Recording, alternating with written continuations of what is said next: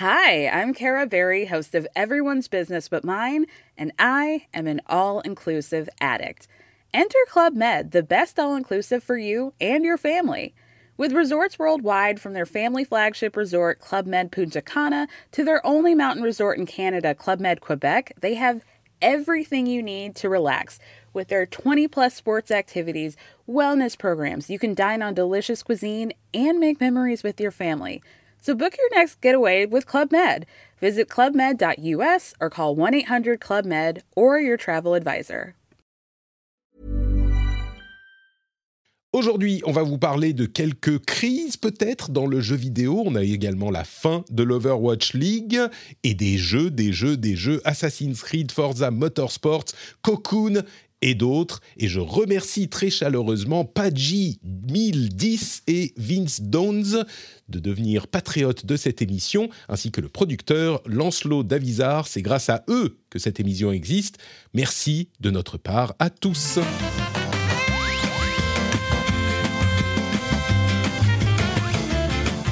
Bonjour à vous, bonjour à tous, bonjour aux patriotes qui nous écoutent et aux gens qui nous écoutent sur le flux normal euh, avec pub. J'espère que vous passez une bonne journée. On va animer votre euh, jeudi, vendredi, samedi, enfin quel que soit le moment où vous nous écoutez, vous allez passer un bon moment puisque en plus de moi, moi bon, vous avez l'habitude, c'est allez, c'est standard. J'espère que je vous fais pas passer un mauvais moment, mais on a aussi ceux qui vont vous faire passer un bon moment, c'est-à-dire Jika d'un côté. Bonjour Jika, comment vas-tu? Yes, ça va. Bah oui, vous avez l'habitude aussi. Est-ce que je suis aussi standard que Patrick? À, vous, Mhm. à, vous de, à vous de nous le dire dans le chat. Euh, je ne sais pas. C'est peut-être une qualité d'être quelqu'un de très standard, tu vois, de, nos jours. Par les temps qui courent. Être Je- standard, crois c'est déjà, c'est déjà pas mal. Ne pas avoir un effet négatif sur l'humeur des gens, c'est déjà un positif, Voilà, tu vois. c'est déjà exactement. Mais heureusement, le soleil est là pour éclairer notre podcast. C'est Thomas Merreur qui se joint à nous. Bonjour Thomas, comment vas-tu? Salut tout le monde, Euh, ça va très bien, ça va très bien. Folle, euh, folle semaine au pluriel en ce moment, mais et du- euh, ça va dans tous les sens et c'est tr- très très cool. Franchement, euh, voilà, super, Écoute. euh, super moment. tu, tu es là pour parler de ta spécialité, donc je suis très heureux puisque bon, les gens qui Ah ont oui, Forza, exactement. c'est ça. Forza Motorsport, Assassin's Creed Mirage. Bah écoutez, on est, on va le redire certainement dans l'émission, mais on est en octobre, ça y est, et donc euh, sans doute le pire mois d'une des pires années, pire euh, au sens euh, positif là aussi du terme, de l'histoire du jeu vidéo est lancé parce que les sorties sont constantes et inévitables. Et rien que là, dans cette semaine d'ouverture du mois, eh ben, c'est la folie. Non seulement on a Assassin's Creed Mirage, mais on a en plus bah, Forza Motorsports, comme tu le disais, tu vas nous parler des deux. Peut-être qu'on fera une pause de Thomas entre les deux avec d'autres jeux dont nous parlerons. Jika et moi-même. Euh, J'ai notamment Cocoon qui m'a vraiment enchanté, dont je tenais à vous parler. Je crois que tu l'avais testé un petit peu, Jika, donc tu auras des choses à nous dire aussi et fait. puis d'autres jeux, d'autres jeux en plus. Mais on va commencer alors avec les news de la semaine euh, qu'on va couvrir rapidement avant de se plonger dans les jeux. Et puis un petit mot pour vous dire que euh, pour les patriotes, si vous êtes patriotes, euh, je fais un petit édito que je publie ce week-end pour parler des nouvelles fonctionnalités sur Patreon, parce qu'il y a Patreon qui lance tout un tas de nouvelles fonctionnalités pour devenir un petit peu le, le réseau social des créateurs en quelque sorte, comme LinkedIn est le réseau social des professionnels. Et au-delà des fonctionnalités elles-mêmes, il y a une réflexion intéressante sur le rapport entre les créateurs, leur communauté et Internet en général. Donc j'en parle un petit peu dans l'édito de cette semaine. Euh, je dirais qu'il est peut-être à ne pas rater euh, si ce genre de choses vous intéresse. Bref, on se lance dans les news de la semaine. C'est parti tout de suite avec... Alors, c'est un petit peu une collection de news euh, qui se rapportent aux problèmes dans le jeu vidéo. Certains parlent même d'une crise dans le jeu vidéo. J'ai vu euh, plusieurs personnes commenter sur Twitter et dire que, oh mon Dieu, euh, voilà, il y a des licenciements ici, des licenciements là-bas, ça y est, c'est la crise dans le jeu vidéo. Et il est indéniable que, bah, par exemple, il y a Epic qui euh, licencie euh, 16% de euh, ses employés. Ça fait 830 employés.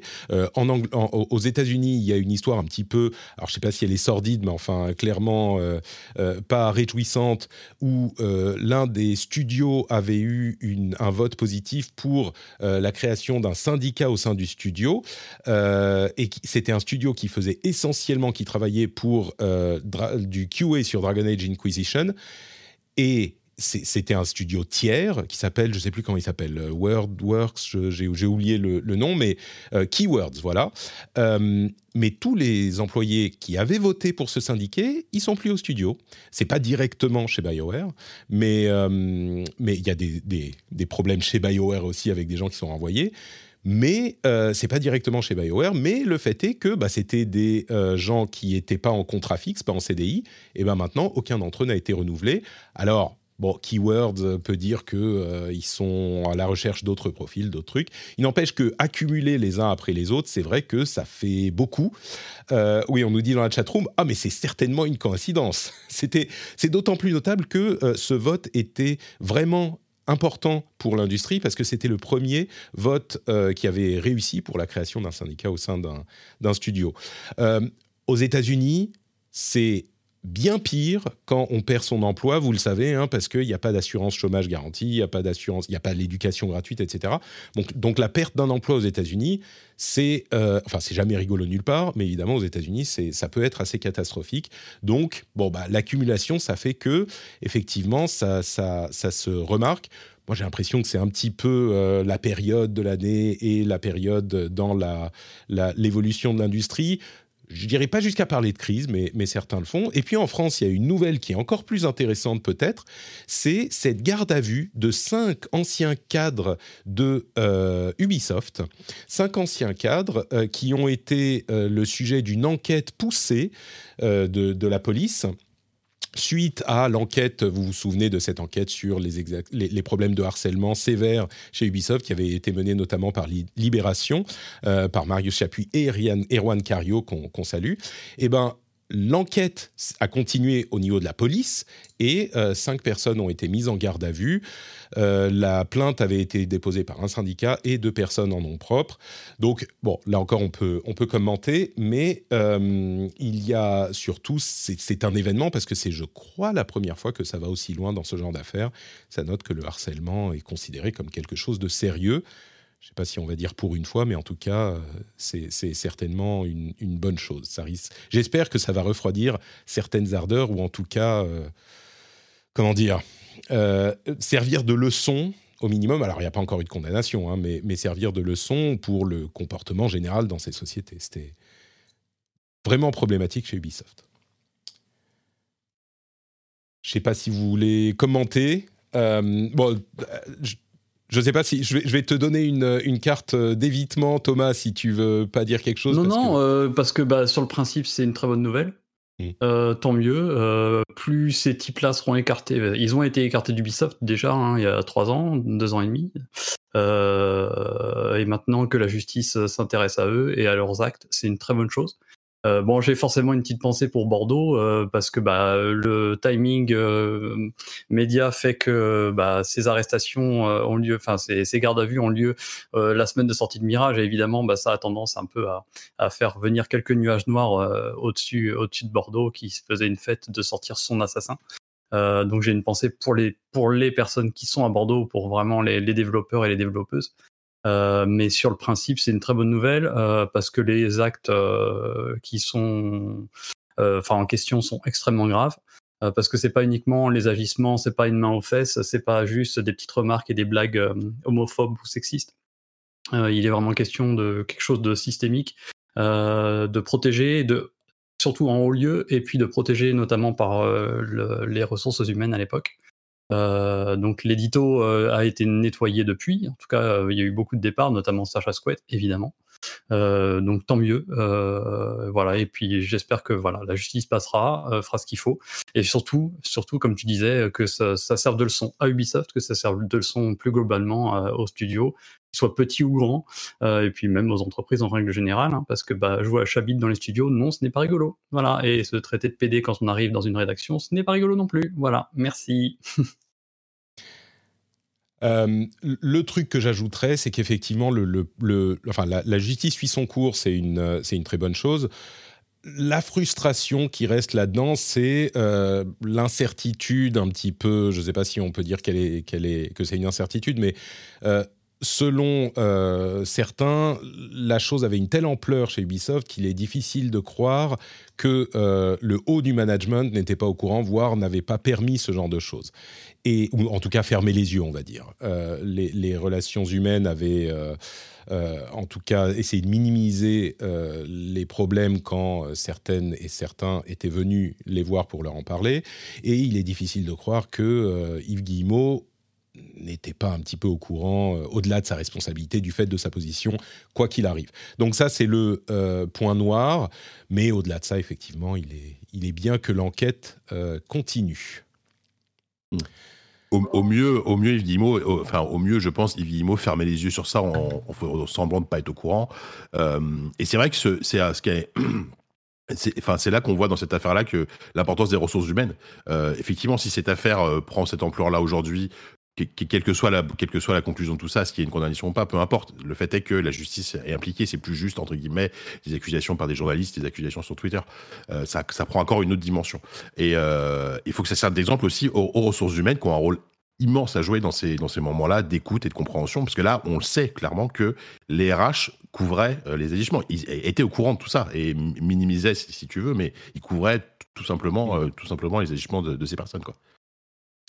Ce qui est frappant, c'est que c'était, et c'est pour ça qu'on parle de, de responsabilité au plus haut niveau, c'est que ça semblait être euh, devenu une sorte de, de, partie intégrante du fonctionnement du studio. Donc. euh. Voilà, c'est ça. Mm. C'était presque ça. C'était devenu une culture d'entreprise, en tout cas d'une partie de l'entreprise. Ubisoft, c'est très grand, c'est des, des, dizaines de studios. On ne pourra pas dire que tous les studios d'Ubisoft dans le monde avaient les mêmes problèmes, j'espère pas. Mais, euh, mais en tout cas, au niveau de, la, de Montreuil, donc là, au du siège, il y avait quand même cette culture d'entreprise qui était, qui, était, enfin, qui, qui, était problématique. Quoi. Québec aussi a été, le studio de Québec aussi a oui. été inquiété sur des faits similaires. Montréal avec, aussi, euh, je sais plus. Ouais. ouais. Donc euh, oui, c'est hélas assez, assez répandu. La suite, c'est euh, la. Comment dirais-je euh, Je l'ai titré dans les notes de l'émission Overwatch League, la fin de l'agonie. la fin de l'agonie parce que, alors j'en rigole, mais je ris, jaune et sombre et noir, puisque l'Overwatch League va euh, vraisemblablement, selon toute probabilité, prendre fin. Il se trouve que c'est une info que je n'avais pas vue passer euh, et ça note peut-être, euh, ça dénote de quelque chose si même moi qui suis tellement fan du jeu n'ai pas vu passer cette info du fait que ça se préparait depuis un bon moment. Et en fait, euh, la, saison de l'Overwatch League qui vient de se terminer le week-end dernier a été conclue avec un message d'adieu assez émouvant de euh, Zoe Schwing, j'arrive jamais à prononcer son nom, qui était la l'hôtesse principale de l'Overwatch League. Et je me suis dit, mais attends, mais qu'est-ce qui se passe? Elle dit, ok, ça a été six années incroyables ensemble, etc. Et je me suis dit, mais attends, mais, mais quoi? Comment? C'est fini? Et en fait, euh, il reste un vote à effectuer des propriétaires des licences de l'Overwatch League pour confirmer que bah ils arrêtent, ils euh, ils, ils se ils, they call it quits, ils disent ok bon bah on arrête tout, on, on, on disbande les équipes etc. Euh, et c'est une fin un petit peu amère à une aventure qui était assez enthousiasmante, mais qui n'a jamais vraiment pris pour tout un tas de raisons.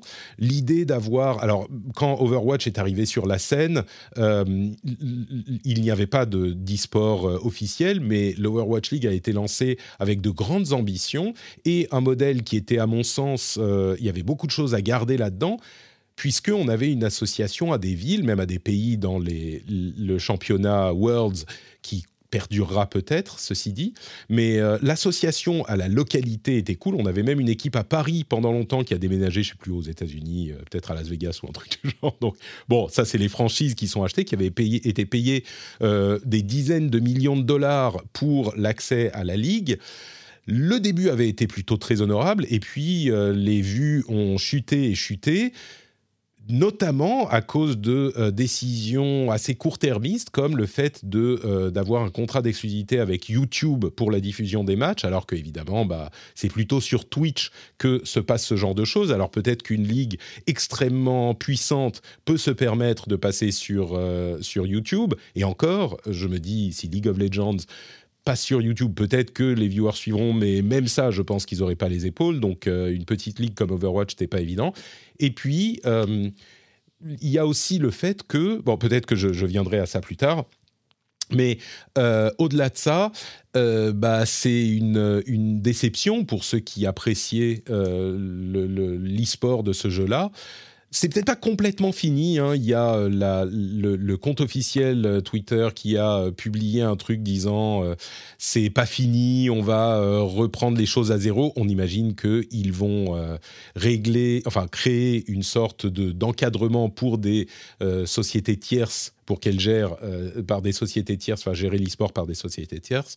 Mais l'Overwatch League elle-même, gérée par Blizzard, a priori, c'est terminé ça, peut offrir une réflexion plus générale sur l'e-sport, potentiellement, mais bon, je pense que c'est quand même applicable spécifiquement à, Overwatch. Quoi. Est-ce que, euh, est que, est que, Patrick, euh, j'ai une question pour toi. Est-ce qu'ils n'ont pas complètement loupé euh, le, la marge de l'e-sport depuis StarCraft 2, Blizzard? Parce que vraiment, ça a été compliqué en fait. Il n'y a rien qui a réussi à s'imposer vraiment. Il y a eu, souvenez-toi, souvenez-toi d'Heroes of the Storm. Overwatch, bah, ça n'a pas pris autant que voulu j'ai l'impression que Blizzard sur l'e-sport, euh, alors que ont été pionniers dans l'e-sport avec StarCraft, euh, c'est dommage qu'ils aient un peu loupé la suite, quoi.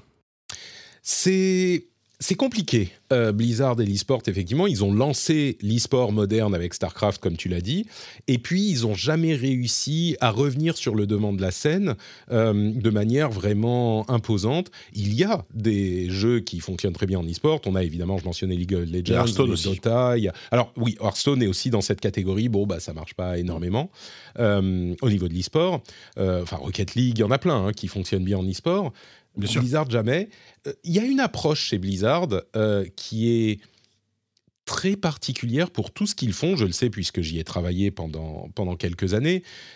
On veut énormément contrôler tout ce qui se passe. Et puis surtout, j'ai l'impression que euh, l'idée est d'avoir... Enfin, il y a plusieurs choses. D'une part, l'idée est d'avoir des départements bénéficiaires pour tout.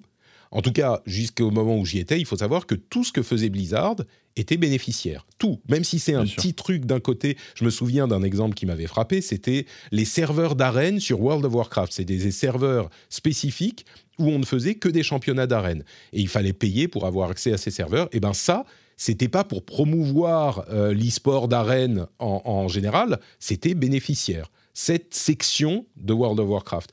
Donc, à mon avis, ils ont voulu faire de l'argent avec chaque truc d'e-sport. C'est pour ça que les ligues à 20 millions d'euros, enfin les places de ligue à 20 millions d'euros, l'exclusivité très court-termiste avec euh, YouTube, euh, c'était pour faire rentrer euh, de l'argent de YouTube qui avait besoin, envie de, d'avoir plus de présence dans l'e-sport et dans le gaming en général. Enfin, à mon avis, ça joue. Et puis, il y a un autre élément qui joue, c'est que les jeux Blizzard sont très grand public.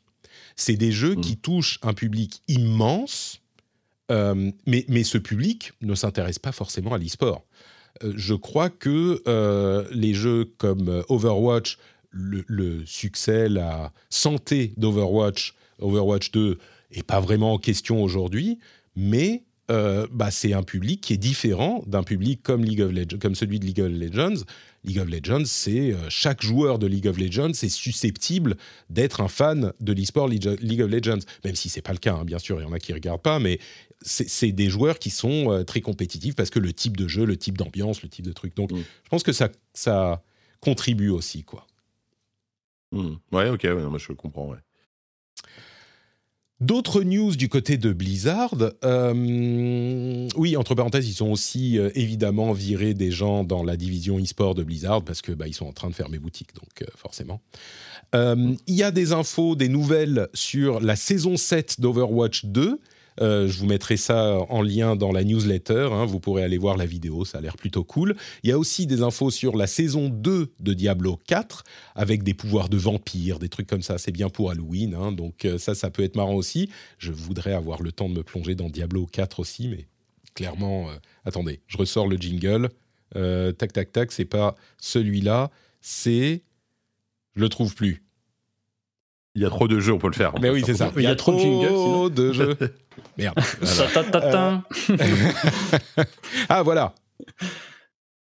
Non, mais c'est ouf. Donc, il y a trop de jeux. Bon, c'est, le timing était pas ouf. hein. Mais. euh, Bah oui, et puis Diablo, euh, c'est vrai que ju- juste moi, je, tu vois, j'y ai beaucoup joué à la sortie parce que il y avait une, c'était une période un peu creuse, on va dire. Et là, depuis, depuis, bah, depuis août et ben, la sortie de Baldur's Gate, euh, j'ai absolument pas le temps de le relancer alors que j'ai super envie, tu vois. J'ai même pas eu le temps de finir la campagne principale. mhm. C'est terrible. Donc, le- autant dire que les saisons, euh, Ouais. je les lancerai dans un, an- je les lancerai dans un an, quoi. Eh ben écoute, peut-être qu'il y aura euh, une raison d'y revenir parce que la plus grosse news sur Diablo, c'est que euh, Diablo 4 arrive sur Steam. Et Ouais. il arrive avec la nouvelle saison, c'est quand le, le 17 octobre, c'est ça? La saison d'Overwatch, c'est le 10, la saison de euh, Diablo, c'est le 17. Et c'est bien parce que, comme je le disais, en octobre, il n'y a rien d'autre qui se passe dans le monde du jeu vidéo, donc on aura le temps. Euh, et il arrive sur Steam, c'est surtout ça la grosse news.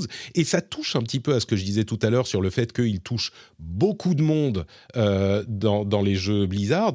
Ils sont, ils viennent sur Steam parce qu'il va essayer de toucher autant de monde que possible, parce qu'il monétise sur le long terme. Et, c'est marrant parce que le, launcher de Blizzard, bah, on n'a plus énormément de raisons de l'avoir. Alors il y a World of Warcraft bien sûr qui reste dessus. Ils n'ont pas dit qu'il arrivait sur Steam aussi, c'est même pas impossible. Euh, qu'il arrivait, qui- enfin il y a, il maintenant euh, Overwatch et Diablo 4 qui sont sur Steam, deux des on va dire 3-4 jeux euh, les plus importants en ce moment pour Blizzard, ils seront sur Steam. Donc est-ce qu'on a besoin d'installer le launcher? Grande question, mais en tout Je cas, crois. de, de ratisser large, quoi. Je, je dis je dis des bêtises, mais je crois que Call of Duty est sur Steam aussi. Maintenant, les Ah derniers. oui, en oui, tout bien sûr, Euh, ça fait quelques. Ça, ça fait un moment, oui. euh. Par contre, il, f- il- pour, pour le Diablo 4 Steam, il faut quand même avoir un compte Battle.net pour te connecter. Évidemment. Tu peux pas. euh, je sais pas s'il y a moyen de linker son compte Steam avec son compte Battle.net pour euh, que ce soit plus facile. euh. parce que moi, tu vois, je pense, je pense aux utilisateurs de Steam Deck aujourd'hui qui sont peut-être bien contents. Alors, il y, avait moyen sur Steam Deck de bidouiller pour relancer Battle.net, mais c'était compliqué. Euh, là, est-ce que ça va rendre l'accès à, à Diablo 4 plus facile sur un produit comme le Steam Deck? Bah, à voir. Quoi. Tout à fait, ouais. C'est l'une des, l'une des conclusions de, de l'histoire, en effet. Bah oui, forcément. Euh, et puis il y a Warcraft, Warcraft Rumble qui arrive le 3 novembre. Euh, le 3 vous savez, c'est le jeu Warcraft de mobile, qui est un, un tower offense. Moi, je suis bien curieux de voir, euh, de voir ce qu'il donne ce jeu. Euh, ça sera très certainement assez pay to win, hein, mais bon, il faut le savoir. Oh, tout de suite. Sur mobile, alors, Euh, étonnant. C'est- ça serait surprenant. Et puis, il y a euh, le 3 novembre, euh, la BlizzCon qui commence. Et c'est un moment important puisque c'est après euh, la première BlizzCon, après les scandales, on parlait de harcèlement tout à l'heure, on n'en sort pas, les scandales de harcèlement de 2021 pour Blizzard. Euh, et je note, on l'a pas mentionné la semaine dernière, mais je note que Chris Metzen, qui est le gourou du lore euh, des jeux Blizzard, qui avait pris sa retraite il y a 6 ans, je crois, et il avait 42 ans, hein, donc ça allait. Mais il revient chez Blizzard. Il était revenu en tant que consultant. Maintenant, il est réembauché chez Blizzard en tant que directeur créatif de l'univers Warcraft. Et c'est intéressant, évidemment, pour Warcraft. Alors, évidemment, il y a des gens qui disaient que euh, euh, Warcraft était euh, dans les toilettes, même à l'époque où Metzen était là, qui maintenant vont dire Ah, enfin, Metzen est revenu, ça va redevenir bien. Bon, je leur laisse la paternité de ces remarques. Mais évidemment, il était hyper important, Metzen, pour le lore, mais aussi pour Blizzard en général en tant que société. C'était euh, le type qui présentait euh, la BlizzCon à côté de Mike Morheim. C'était la personne la plus connue, la plus emblématique. Et il était aussi euh, l'une des personnes qui était à, la tête de la société pendant les décennies, les deux ou trois décennies, où les problèmes ont perduré. Donc, alors lui n'a été accusé de rien, hein, évidemment, mais c'est quand même, pour moi, il y a quelque chose de- de- d'intéressant. Dem- ah, Au moment des scandales, il était plus chez Blizzard et il a dit, il s'est fendu d'un message Twitter comme tous les autres, hein, Mike Morheim et tout le monde. Ah, c'est incroyable, c'est scandaleux. Enfin, pas, pas comme ça, mais genre, euh, nous, nous devrions mieux faire, notre industrie euh, ne va pas bien et euh, nous, nous devons tous ensemble mieux faire, machin. Bah maintenant, il peut faire quelque chose, donc j'espère qu'il qu'il le fera. Ça veut pas dire que à la BlizzCon, il doit aller et, et- et- Ouais. et annoncer quelque chose. Enfin, c'est- ça serait pas forcément ce qu'on demanderait de lui, même si ça serait bien. Mais, euh, mais j'espère que euh, bah, ces messages qu'il me faisait à l'époque, bah, il va les implémenter dans la boîte et qu'il n'oubliera pas ses, ses, promesses. Quoi.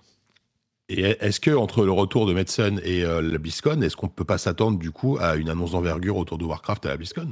Pourquoi pas un nouveau jeu? On peut rêver. Alors pas pas pas un, pas un MMO, j'y crois pas un instant, mais Warcraft 4, je sais pas quelque chose quoi ce serait peut-être le moment. Enfin, je veux dire, Chris Madsen, Chris il, revient, revient pas pour rien chez Bizarre. Il revient parce que j'imagine, j'imagine qu'il a, y a des projets d'envergure et, et intéressants autour de Warcraft. Tu vois ce que je veux dire?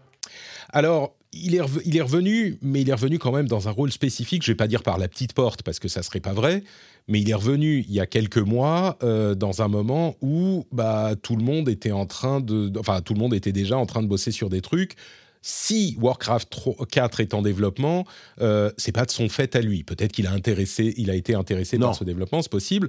Mais par contre, s'il y avait une personne qui peut l'annoncer et faire un vrai buzz sur scène, c'est lui. Parce que ça rachèterait un peu de l'image. Je crois qu'effectivement, ça serait marketingment parlant assez intelligent. Voilà.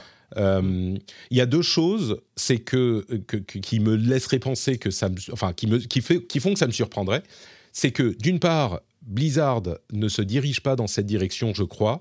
Ils font beaucoup de jeux euh, qui ratissent très large, très grand public, jeux services. Euh, à, monétiser sur la longueur. Alors peut-être qu'on pourrait imaginer un RTS dans ce sens-là, mais les RTS, les palais, le truc qui ont le vent le plus en poupe euh, ces dernières décennies. Donc peut-être pas. Et puis, il y a aussi le rachat par Microsoft d'Activision Blizzard, euh, alors peut-être que j'imagine qu'ils consultent avec Phil Spencer et Microsoft en général pour ces annonces maintenant. Enfin, normalement, ils sont pas censés se parler. Donc euh, bon, mais là, ils devraient être euh, validés. On imagine, vu ce qui se passe du côté de la CMA, possiblement dans les jours qui viennent. Donc on en reparlera peut-être la semaine prochaine. Mais je ne sais pas si tu prends ce genre de grosses décisions un mois avant d'être acheté. Peut-être, hein, peut-être. Mais Bon, et puis je sais, oui, c'est vrai, c'est vrai, c'est vrai que le timing il est un peu compliqué parce qu'il y a ce rachat, il y a et en même temps il y aura une BlizzCon, donc il y aura forcément des annonces. Qu'est-ce qu'ils vont annoncer à la BlizzCon une, extension pour World of Warcraft, je sais pas, peut-être. Ah ça c'est sûr. Oui oui, ça c'est sûr. C'est euh, sûr. Presque deux ans depuis, euh, depuis Dragonflight, voilà, donc une du, du contenu pour Diablo, euh, bon voilà, enfin tu vois, je sais pas un nouveau perso pour euh, Overwatch. Euh, oui, je sais pas s'il y aura une nouvelle, un nouveau jeu, tu vois. Je sais pas s'il y aura un nouveau jeu. Voilà, un, moi je parle d'un vrai nouveau jeu, tu vois. Alors, mm. il y a, euh, et on va conclure là-dessus, il y a depuis un moment les différentes équipes qui ont été. Il y a, il y a Tom Chilton, par exemple, dont on ne sait pas ce qu'il fait, qui est un des pontes de World of Warcraft de la grande époque qui bosse plus dessus depuis que Hazy Je vous, je vous donne tous les noms des gens que je connaissais avec euh, lesquels je bossais parce que je, sais où ils sont, je sais ce qu'ils font. Mais euh, Chilton, on ne sait pas ce qu'il fait. Je crois bien qu'il est encore chez, chez Blizzard. Euh, je veux pas dire de conneries, mais mais ça, tu vois, je peux imaginer qu'il y a certaines de ces petites équipes qui ont développé des, des, des jeux, mais ils étaient en train de développer des jeux pour toutes leurs licences sur mobile. Et euh, il y a des jeux qu'on n'a pas vu arriver, par exemple Overwatch, on peut imaginer qu'il y aura une version mobile qui arriverait, euh, ce genre de choses. Une nouvelle licence, un gros nouveau jeu à part, je ne sais pas, surtout le tumulte de ces deux dernières années et le fait qu'ils aient perdu tellement de monde, des mm. gens qui se sont barrés, qui, qui ont été euh, mm. dégoûtés par les problèmes, qui, qui, ont pensé pendant deux ans que ça changeait pas assez, etc. Écoutez, on aura la réponse en novembre. Bon, on sera fixé dans un mois. Euh, ça. On, pourra le débriefer au prochain ensemble, au prochain rendez-vous jeu. Exactement. Je, devrais y être. Tant mieux. Et je crois que c'est à peu près tout pour euh, les news à retenir. On va euh, enchaîner avec les jeux du moment. Alors ça sera la troisième news en fait. je pense que les jeux sont tellement importants que c'est notre troisième news. Et puis aussi, il n'y a pas de, de troisième news qui me paraissait assez grosse. Donc, on va passer au jeu auquel on joue en ce moment. Avant ça, je vous rappelle quand même que euh, si vous appréciez la manière sérieuse avec laquelle on traite euh, de l'actualité du jeu vidéo euh, et que vous voulez qu'on continue à le faire et que vous voulez nous encourager, eh ben le meilleur moyen, vous savez, c'est d'aller sur patreon.com/rdv jeu pour soutenir le Patreon, comme le font euh, certains auditeurs, euh, de nombreux auditeurs qui viennent nous euh, suivre. Vous allez sur patreon.com slash rdvjeux et vous choisissez la somme que vous voulez attribuer à cette émission et vous êtes débité automatiquement à la fin du mois. Vous pouvez choisir 1 euro, 2 euros, 3 euros, ce que vous voulez.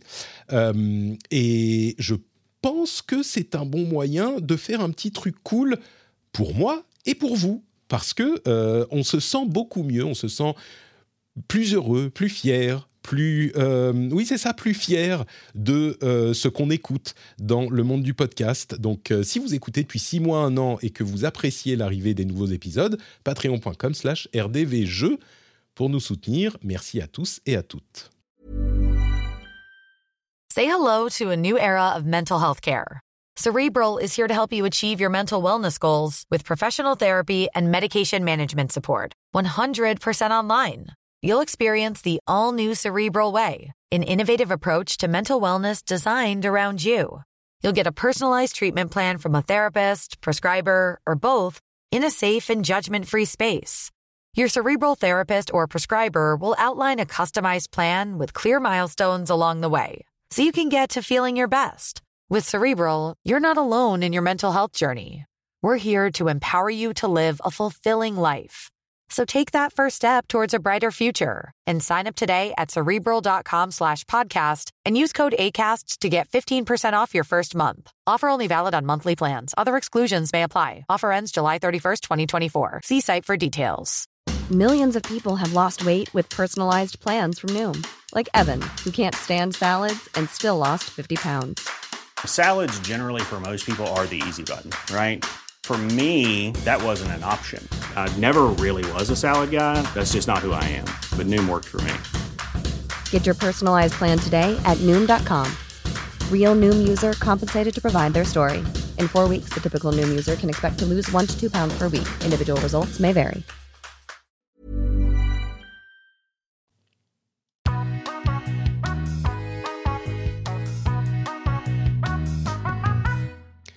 Thomas, il est temps de sortir moi. de ton Thomas silence. rapport. Ouais, je suis là. Il est temps, il est temps de mettre ta capuche blanche. Alors, tu as testé Alors. Assassin's Creed Mirage pour Numérama. C'est d'autant plus approprié que tu es l'auteur de l'ouvrage de référence sur la série Assassin's Creed, euh, chez Third Edition évidemment. Euh, je vais te donner la parole dans une seconde, mais je dois te dire un truc. Ah, très belle la couverture. c'est l'envol, c'est ça? Le sous-titre? C'est l'envol, ouais. Je En plus, euh, je- on, voit, on voit pas, mais alors la couverture de, de Marion euh, Midi, elle est incroyable, avec euh, des reflets euh, rouges, noirs. elle est trop belle. Magnifique. Un petit Euh, placement de produit. Kling, Kling, pensez à mon livre. Quand vous rentrez à la maison, quand vous mettez les clés dans le bol, Kling. Ah zut, j'ai oublié d'acheter le livre de De Thomas. Thomas, sur mais oui, c'est ça. Kling. C'est ça. Pour cet épisode spécifiquement. Je suis c'est dans vos cerveaux. C'est comme ça qu'on euh, fait, hein, Patrice c'est comme ça, c'est comme C'est ça. comme ça. Exactement, exactement. Kling, les clés dans le bol. Oh, Assassin's Creed, l'envol. Thomas. Merreur, third édition. Euh, et donc, tu l'as testé. Et donc, Et Ouais. euh, je voulais te dire, tu lui as donné une, une très bonne note. Euh, Assassin's Creed, c'est un petit peu ton, ton dada. hein. C'est une série que tu aimes beaucoup et dans laquelle tu es euh, immergé. Mais moi, je suis inquiet parce que Ah. j'ai lu du positif et du négatif sur, sur ce jeu. Euh, certains lui reprochent d'être un peu trop sage, voire paresseux pour un retour aux sources euh, qui, ne sort pas des, sentiers battus et des lignes, voire même qui est à force un petit peu monotone. Toi, tu, l'as beaucoup aimé. Dis-nous euh, pourquoi et peut-être pourquoi certains euh, devraient être prudents. Oui, bah, euh, alors c'est un peu compliqué parce qu'effectivement, bon, on le sait, et je pense que Ubisoft a fait cette sorte de faux leak entre guillemets ou d'assumer tout de suite euh, le côté c'est un ancien DLC. euh, donc effectivement, hein, au départ, euh, le mandat qui était confié à Bordeaux, c'était d'imaginer un autre DLC à Valhalla. Il y en a eu plein. Ils ont, ils ont déjà fait la colère, la colère des druides. Et euh, Je- euh, il y a pardon. eu le catastrophique. Dawn of Ragnarok là, de Breaking news, Sofia. Thomas, excuse-moi, je t'interromps. Euh, breaking Ah news oui. d'il y a, Ah, vas-y, d'il y a presque deux ans, c'est vrai que Blizzard avait annoncé un nouveau jeu dans un nouvel univers.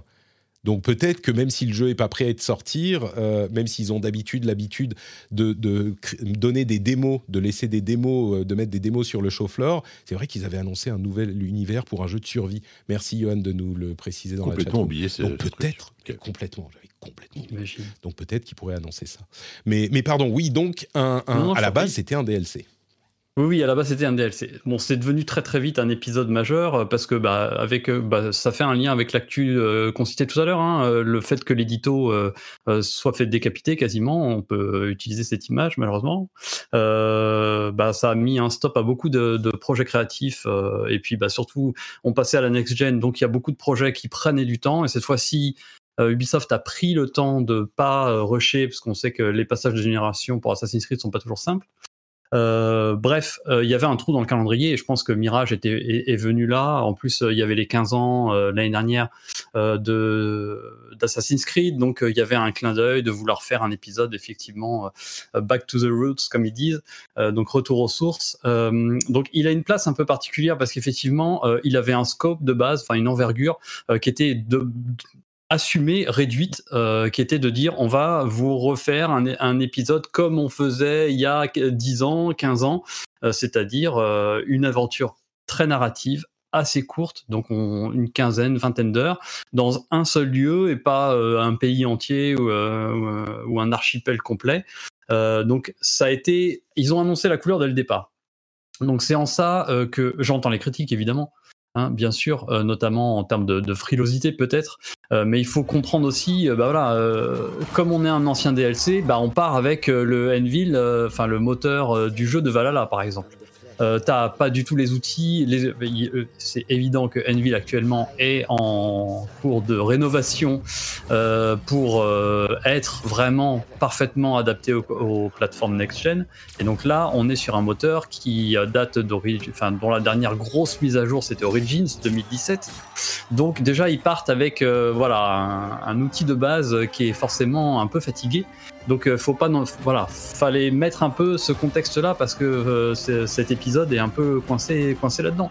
Après euh, bah, moi je trouve que c'est très bien, on sort de Valhalla en 2020 euh, d- un jeu qui s'étale sur 100, 120 heures et c'est pas une image, c'est-à-dire que pour voir le- pour arriver à la fin du scénario, on parle du scénario, pas juste les activités secondaires, les quêtes annexes, pour arriver à la fin du scénario, t'es quasiment à 100 heures de jeu. Donc autant dire que tu sais même plus ce que tu fais. Enfin, tu sais plus qui est qui. Euh, T'arrives au bout de 30 heures, tu revois un PNJ que t'as vu avant, tu fais c'est qui lui déjà? Qu'est-ce que je fais? Comment je m'appelle? Euh, Parce que l'histoire de Valhalla, quand on se la résume en, trois quarts d'heure, euh, elle est cool. Mais bah tu la comprends pas. Faut être honnête. Hein. Faut vraiment avoir un décryptage et prendre des notes. Euh, voilà. Donc moi je trouve ça très bien de dire, euh, écoutez, on va essayer de refaire un Assassin's Creed un peu à l'ancienne euh, et d'un déjà d'un strict point de vue narratif. donc là on est on est centré sur Bassim, qui est un personnage de Valhalla dont on va explorer l'origin story finalement. Et on a du coup 15 heures où on aura euh, la montée euh, en euh, enfin la Bassim qui euh, commence voleur des rues dans euh, à Bagdad et qui devient maître assassin. Et on va nous raconter tout ça. Et du coup on a 15 heures. On sait qui est qui. Les PNJ il y en a pas 40 000 euh, l'histoire est vraiment bien construite. Il y a une belle mise en scène. C'est très bien mené. Il y a un bon rythme. C'est bien écrit. Il n'y a pas d'ellipse scénaristique comme il y a pu avoir parce que le scope étant réduit à l'origine, euh, on sent qu'il n'y a pas eu de coupe, en tout cas majeure. C'est parfois ce qu'on sentait un peu dans certains épisodes où il y avait des missions qui sautaient, des trucs qui devaient être réécrits à la dernière minute, euh, comme dans Black Flag par exemple, où il y a des petits moments, on se dit mais pourquoi il, il dit bonjour à un personnage qu'il a jamais vu de sa vie? Donc là, on a un truc qui se tient super bien. Donc déjà, rien que d'un point de vue narratif, c'est très cool. Moi, je suis content qu'il soit revenu là-dessus. En plus, bah franchement, en 2023, est-ce que c'était le moment de nous sortir un jeu de 120 heures? On a besoin de ça. Euh, moi- je suis content. En fait, je trouve, je, suis enthousiaste parce que il y a un côté Madeleine de Proust. Et surtout, j'ai envie de le pousser parce que j'ai envie que Ubisoft euh, et l'édito, le nouvel édito, se rendent compte qu'il y a une voie dans ce, genre d'aventure et ce genre d'expérience euh, aujourd'hui, que la course en avant euh, qui est menée depuis Origins, euh, propulsée par Odyssey, où Québec a pété un câble en termes de durée de vie, c'est tant mieux, le jeu est super, mais voilà, ensuite narrativement, et je pense que Assassin's Creed a quand même un ancrage narratif euh, fort, euh, a besoin de raconter une histoire intéressante. Euh, Valhalla qui veut du coup faire mieux que Québec euh, et du coup euh, faire encore une surenchère, etc. On va aller jusqu'où comme ça? On va nous faire des jeux de 200 heures? Non, c'est cool, 15 heures, c'est très bien. On peut pousser à 20-25 heures de jeu en faisant les missions secondaires qui du coup sont intéressantes parce qu'il n'y en a pas 40 000 Et puis bah voilà, c'est super quoi. Moi je suis, Mm. je trouve que c'est une très bonne nouvelle et euh, c'est une chose à pousser. Euh, euh, on sait qu'il y a la fameuse plateforme Assassin's Creed Infinity qui va accompagner probablement les, les prochains jeux next-gen d'Assassin's Creed. Qui devrait être- on imagine une sorte de métaverse qui devrait mener à différentes expériences. Bah, J'espère que dans ces expériences-là, du coup, il y aura des trucs un peu inspirés de Mirage euh, où on va peut-être euh, plonger dans des aventures plus réduites. Et puis peut-être qu'à côté, il y aura du Assassin's Creed Red au Japon qui, lui, va reprendre un peu ce- cette formule Odyssey, euh, etc. Donc moi, je trouve ça... c'est alors, Sur le strict débat de la durée de vie et de la frilosité créative, enfin voilà, en tout cas, moi, je, trouve ça très très bien. Je suis très content. Du coup, le retour aux sources, comme tu l'as dit, c'est vraiment un Assassin's Creed. Enfin, tu n'as pas détaillé ça, mais tu, tu- on va y arriver. Mais on est vraiment.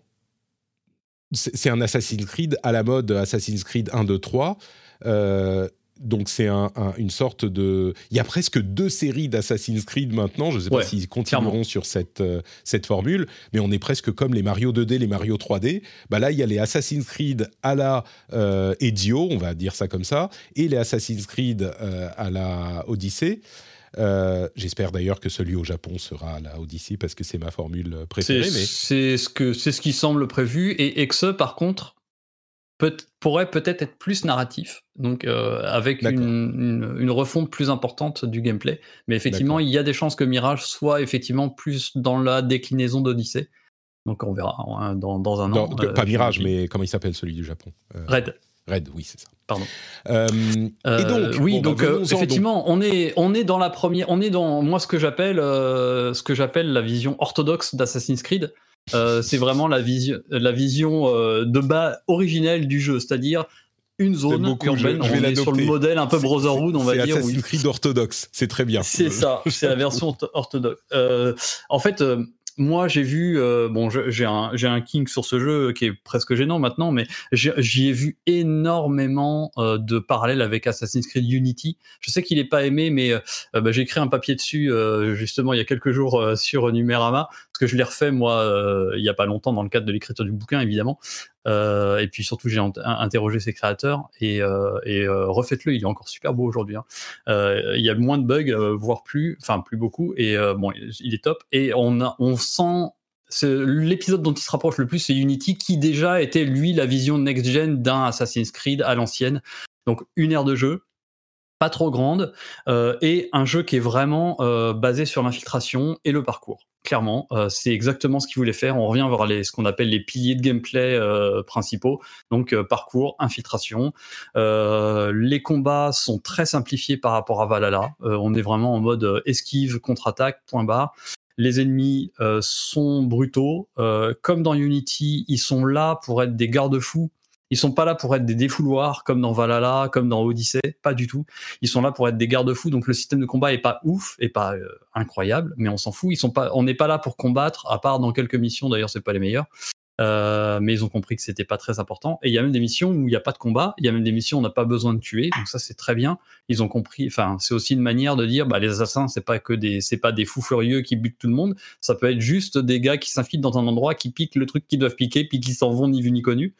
Euh, donc il y y, y a un vrai retour vers ces piliers-là et on sent que le jeu est vraiment focus sur l'infiltration, sur euh, faire en sorte que voilà les combats soient euh, là pour te dissuader de faire n'importe quoi et donc de rester caché. Et puis tous les éléments de gameplay, euh, il y a un côté euh, maxi best-of, on te remet de la sarbacane, des pétards, des bombes fumigènes, enfin il est bardé de tous les trucs de ses collègues. On refait un peu de filature, on refait des petites missions où on doit épier des gens s'asseyant sur un banc, écouter discrètement, donc clin d'œil.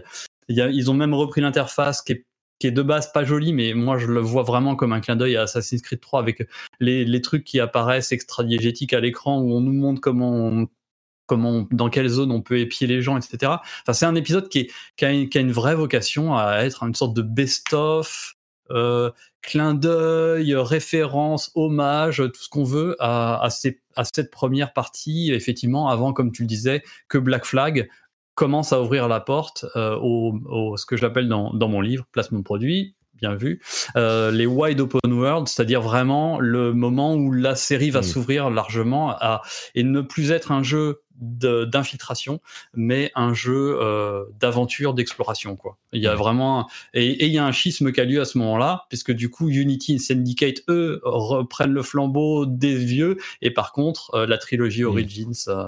Euh, etc. Eux, c'était très bien décrit. On a l'impression que tu as commencé à lire mon deuxième livre, Patrick.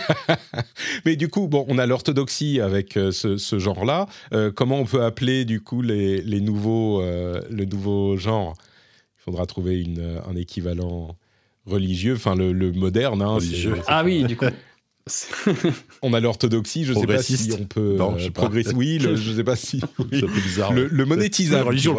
C'est pas une religion le progressisme. Non, c'est le plus monétisable. Tu vois, on s'adapte à ce que veut le public euh, et on, peut faire de la monétisation sur le long terme. Réformateur, ouais, pas bête. Ouais, peut-être réformateur. On nous propose ouais. Porter Bridges, ouais, dans, le chat. ouais, alors non, protestant, euh, c'est plus la réaction. À la limite, c'est Mirage qui est protestant puisque c'est la réaction à la réforme. Mm. Enfin, pas, à la réforme, à la, à la à la modernité et qui veut revenir vers plus de rigueur. Bref, euh, donc ça te plaît euh, le, La question, vraiment, je pointe cette question euh, parce que c'est, euh, disons, la critique principale que j'ai entendue, c'est que c'est monotone sur les 15 heures. C'est pas très long non plus, 15 heures pour un jeu de ce type-là, mais c'est relativement monotone. Et la, structure narrative qui est par petits points, puisqu'on peut faire les choses un petit peu dans l'ordre qu'on veut, finalement, est, est, un petit peu décevante.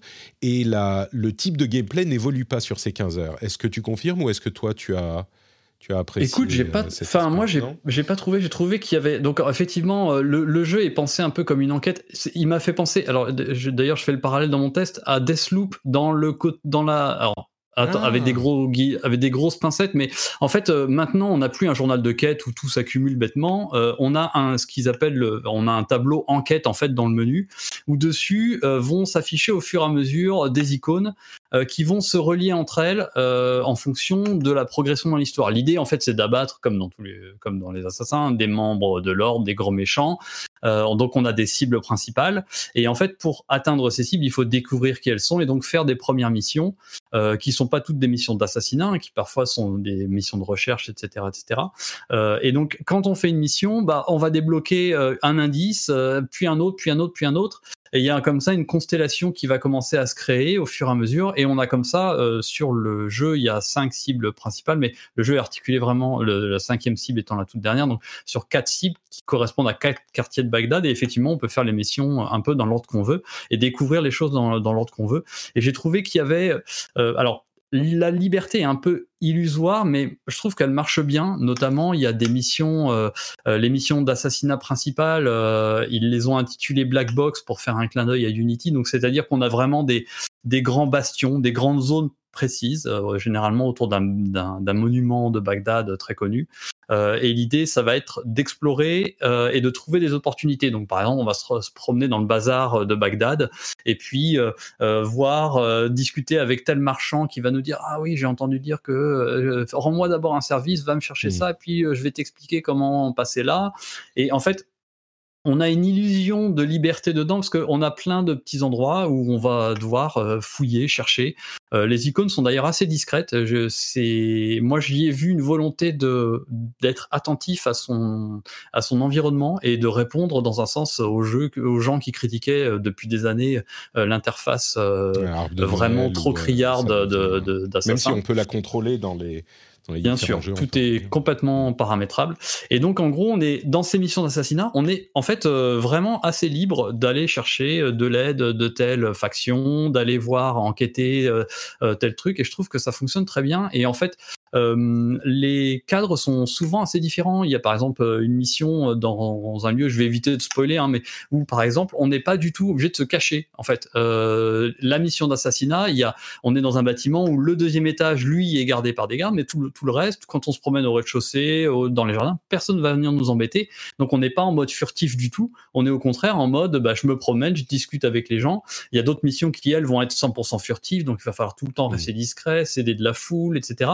Donc j'ai trouvé qu'ils avaient été assez malins euh, dans, euh, bah, dans la manière de développer ces missions-là et d'apporter de la variété. Alors après, oui, on est dans des grosses charentaises. Hein. Euh, on, est l'assassin qui regarde de haut la zone de jeu, qui repère les trucs avec son aigle, qui va passer en vision d'aigle, donc cette fameuse vision un peu sépia, noir et blanc, qui va mettre en surbrillance les ennemis. voilà, on a plein d'outils à l'ancienne.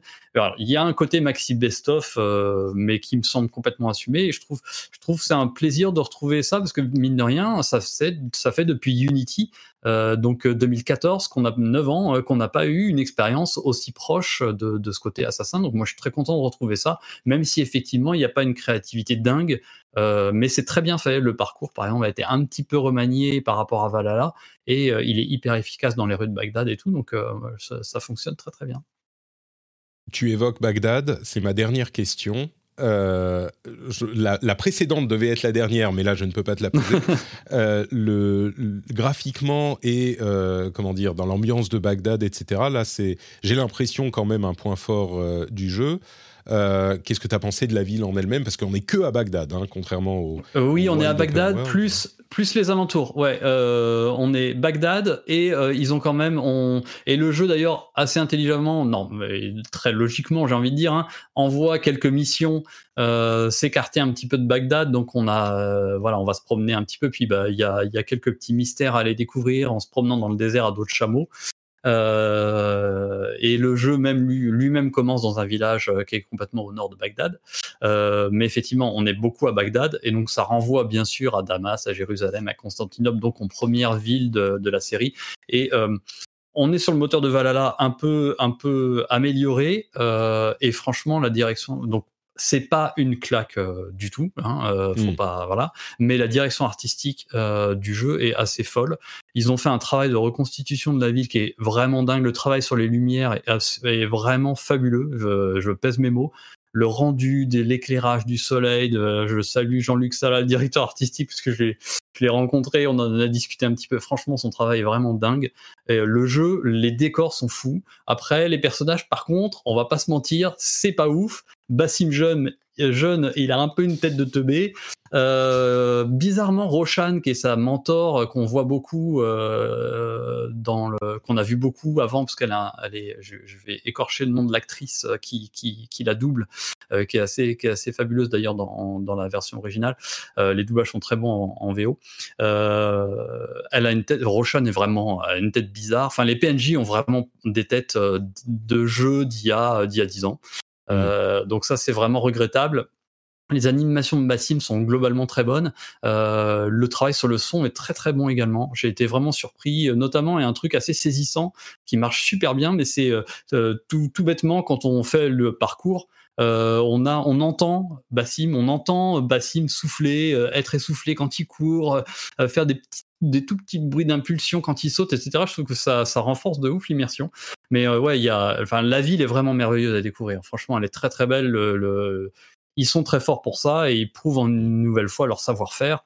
Euh, d'autant que euh, bah, la Bagdad de l'époque n'existe plus, elle a, été, elle a été rasée par les Mongols et par les, différentes crues successives du Tibre. Donc il y avait vraiment plus rien du tout cette fois-ci. Ils, ils sont partis de zéro et uniquement des documents d'époque. Et, euh, elle est vraiment géniale. Donc voilà, faut pas regarder trop les personnages que, que l'on croise, mais les décors, on peut y aller. C'est vraiment, c'est vraiment super. Quoi. Écoute, c'est, en plus c'est bien optimisé sur PC. Euh, je sais que j'y joue sur pas mal de configs différentes et euh, ça tourne super bien. Et moi, il y a un truc que j'aime beaucoup dans le jeu, c'est euh, ce côté tout simplement aussi guide touristique, parce que ça, c'est encore une fois un truc qui est présent, c'est que régulièrement, tu as des points d'intérêt que tu vas récupérer dans, dans, Bagdad, qui vont, vont donner accès à un codex et avec un, truc qui va t'expliquer soit une façon de vivre à l'aide de l'époque, soit un monument, etc. Et c'est hyper bien documenté.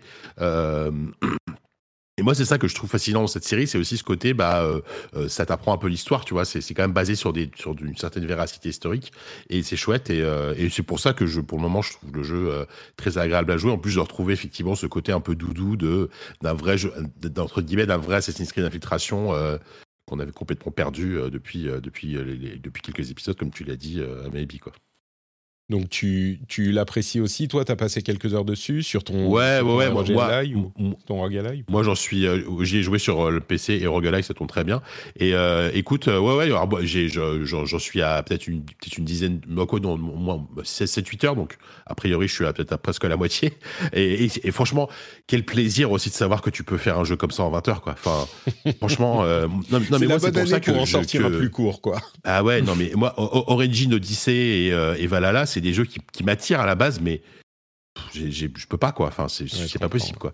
Donc, euh, je suis très content de revenir à cette formule-là plus plus resserrée, qui est aussi, euh, alors même si la comparaison est un tout petit peu des, un tout petit peu en défaveur d'Assassin's Creed, mais tu sens aussi, je sais pas si Thomas t'es d'accord, qui- est-ce que est-ce qu'ils sont pas un peu inspirés des Hitman euh, de la série Hitman? Parce qu'il y a, il y ce côté bah, très dense où t'as quand même t'as moins de possibilités dans Hitman clairement, mais il y a il y quand même souvent deux trois façons d'aborder une situation. Il y a un level design qui est bien travaillé et euh, moi moi en fait c'est ce que j'espérais en, en, en- lançant Mirage. Alors c'est pas complètement Hitman, hein, mais tu sens qu'ils tendent un peu plus vers ça en fait euh, que bah que, que ce qu'ils ont fait avant quoi. Ouais, ouais, mais c'est ce que c'est c'est ce fameux principe, le, le- le- ce qu'ils appellent les black box, hein, qui sont effectivement inspirés. Alors Unity le faisait, mais effectivement, il y a, je, je sais qu'ils ont mangé euh, du Hitman, qu'ils ont mangé du Dishonored également. Ils ont beaucoup joué aux jeux arcane. euh, Ouais, bien sûr. euh, Ça et, euh, et ça se ressent, ça se ressent beaucoup au niveau du level design. Le level design des, des niveaux d'infiltration est vraiment excellent. Il a été super bien pensé. Il y a plein de voies d'accès, des discrètes ou pas. Euh, ce- ouais, il y a eu un, un- un- beau travail. Et- Effectivement, c'est bien moins fouillé qu'Hitman, mais on est, on est, euh, voilà, c'est c'est la limite. C'est là où tu arrives sur le triple A très grand public, où évidemment, bah, on te pré-mâche un petit peu les choses. Oui oui oui. Parce Euh, on t'iconise un euh, petit peu les trucs ouais. et on te tient un petit peu par la main pour te dire regarde, tu peux peut-être aller parler à ce personnage qui va peut-être t'ouvrir une porte secrète, etc. Quoi.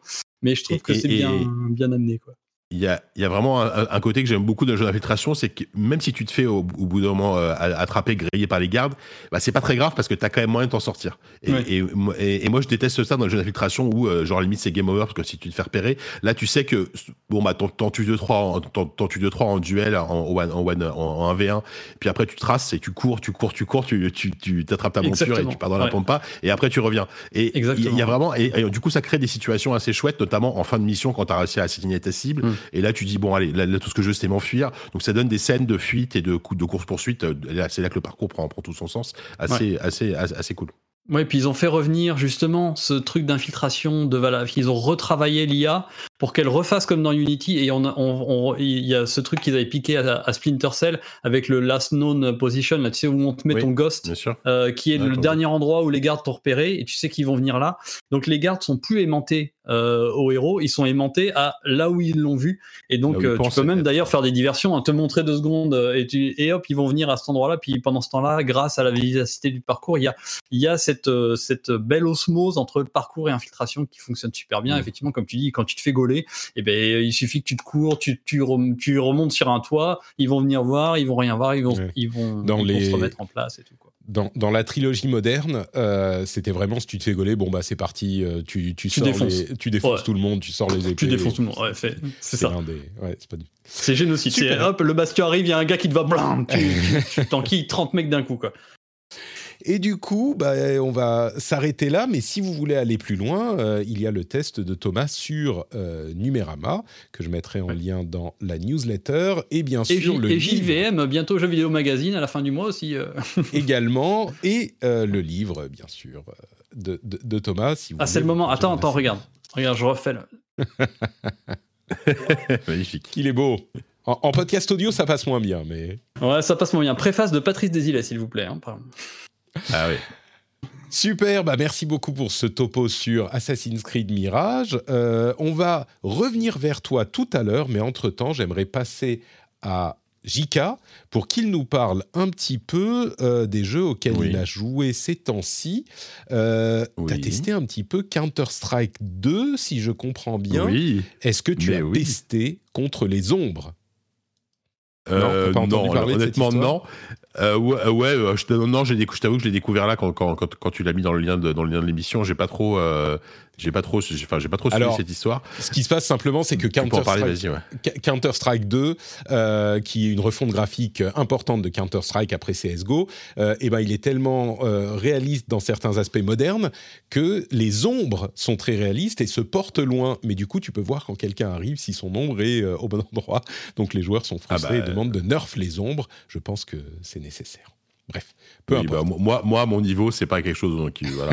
Mais justement, c'est marrant parce que tu, tu, disais la semaine dernière, je crois, quand, étais, euh, quand, quand vous en avez parlé, c'est soit tu joues plus et t'en as rien à faire que son traduit sort, soit tu joues beaucoup et euh, là t'es à fond, etc. Bah moi je suis une troisième catégorie mmh. du gars qui a beaucoup joué il y a 10 ans, qui l'a mmh. complètement lâché et que à la sortie de CS2, j'ai dit tiens j'ai envie de réessayer pour voir pour voir pour voir ce que ça donne. Moi moi, moi je suis un, enfin j'ai beaucoup joué à CS, on va dire que oui à, à, la fin des années 2000, même quand CS:GO est sorti, j'y jouais mais dans mes premières rédactions de jeux vidéo avec 10 avec Kevin de, de ZQSD, on travaillait ensemble à l'époque, tous les midis on jouait à CS, ça, ça devait être je pense que ça devait être CS Source à l'époque, euh, je, pense. Et c'était vraiment des souvenirs absolument géniaux. Enfin, moi, moi c'est vraiment un, ça, fait partie de ces FPS multi auxquels j'ai plus joué, euh, je pense, bah, à la grande époque, donc euh, année, année 2000, début, début des années 2010.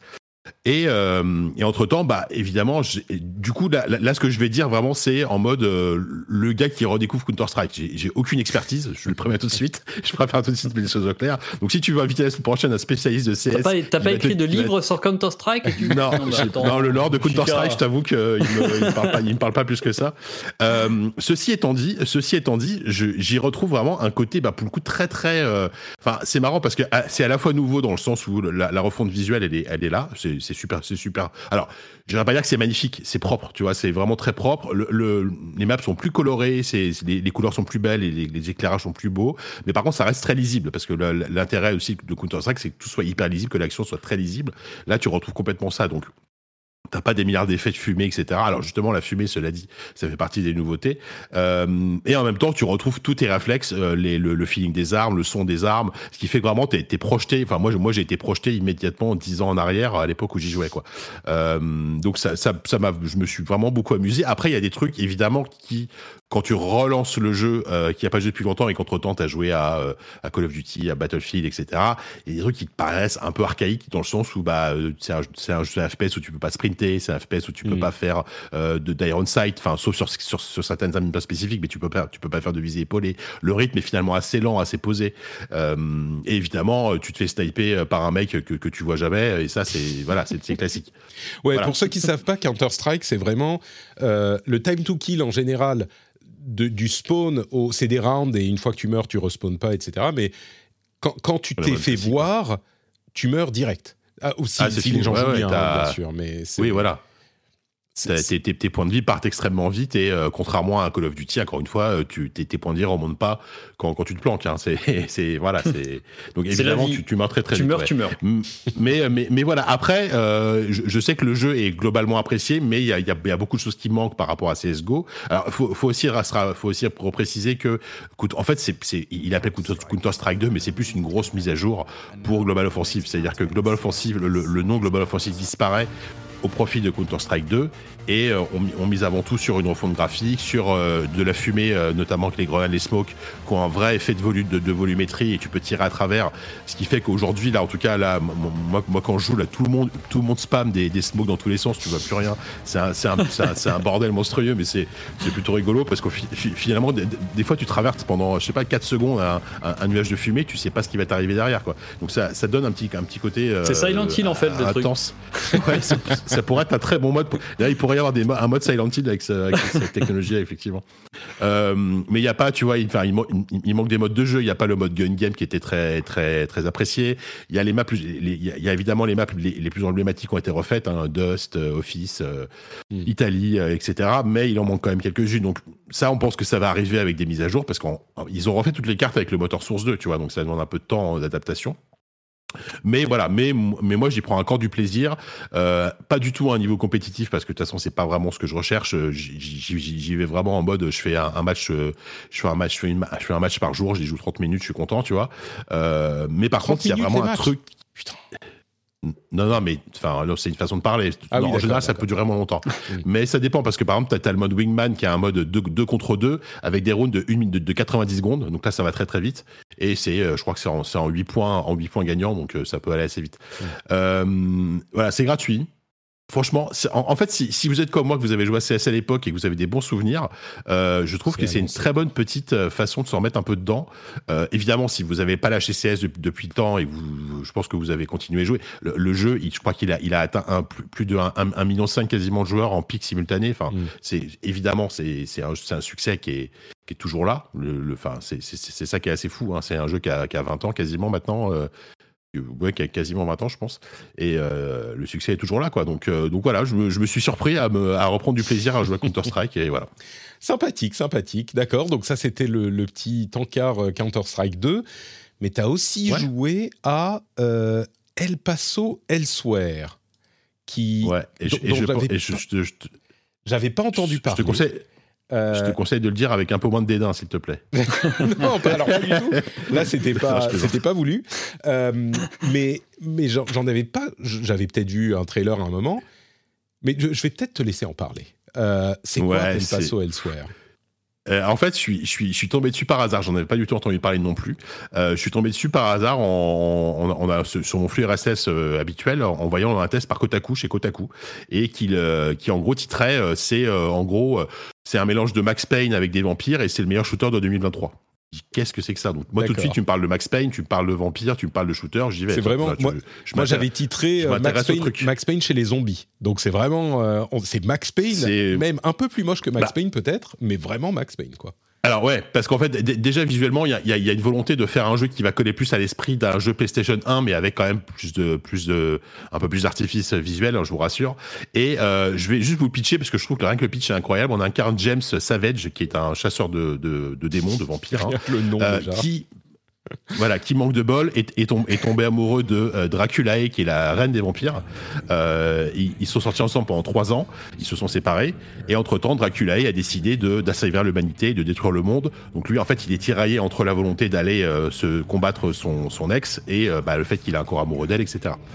Euh, donc en fait, il y a une narration très Max Payne, donc euh, film noir avec des cutscenes, avec, avec une voix off qui raconte l'histoire. Donc le, le- le personnage de James qui est complètement, au, qui, est le, qui, est, qui est au bord de, enfin le gars, il est au, il, est au bout de sa vie, hein, évidemment, tu t'en doutes.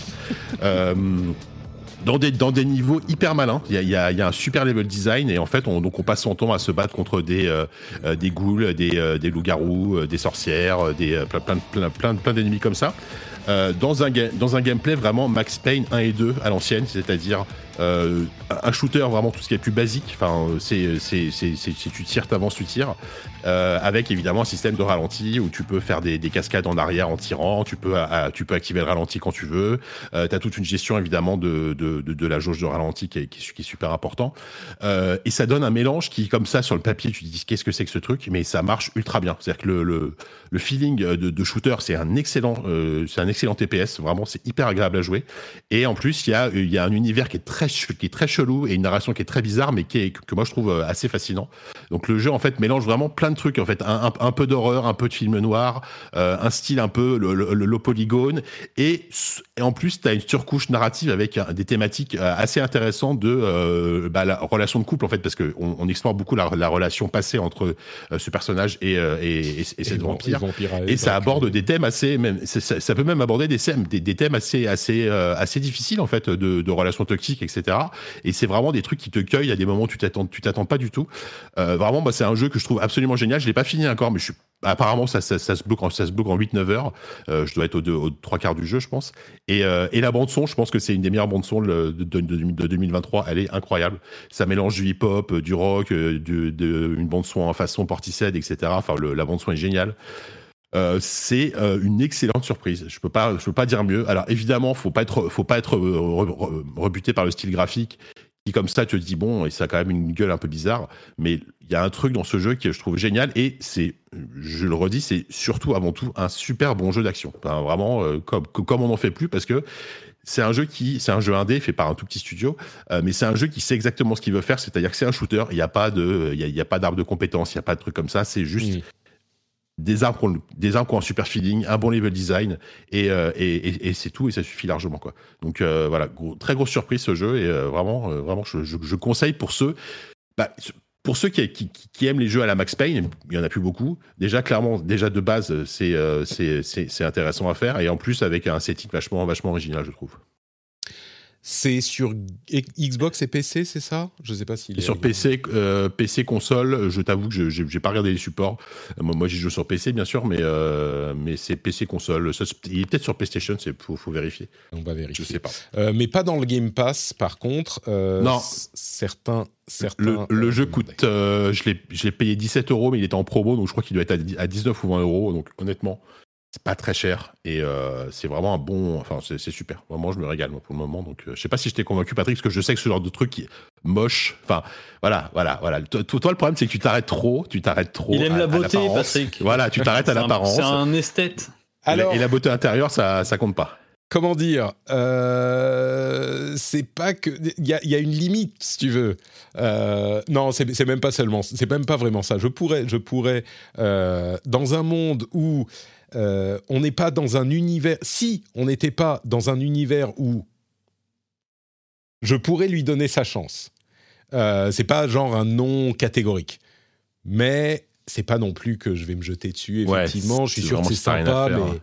tu vois, c'est pas la peine de tout lâcher pour aller pour aller y jouer, quoi. S'il si, arrive dans le Game Pass, euh, tu, pourras le lancer. pour, par curiosité. Disons que mon approche de ça, c'est je suis pas euh, à l'abri d'une bonne surprise. Tu vois, je le lance et je me dis ah ça pourrait être marrant, mais ah mais, mais si tu veux, c'est comme. Euh, je ne vais pas te lâcher avec Lunark de toute ta vie, mais euh, c'est un peu comme Lunark. il, t'en veut, hein,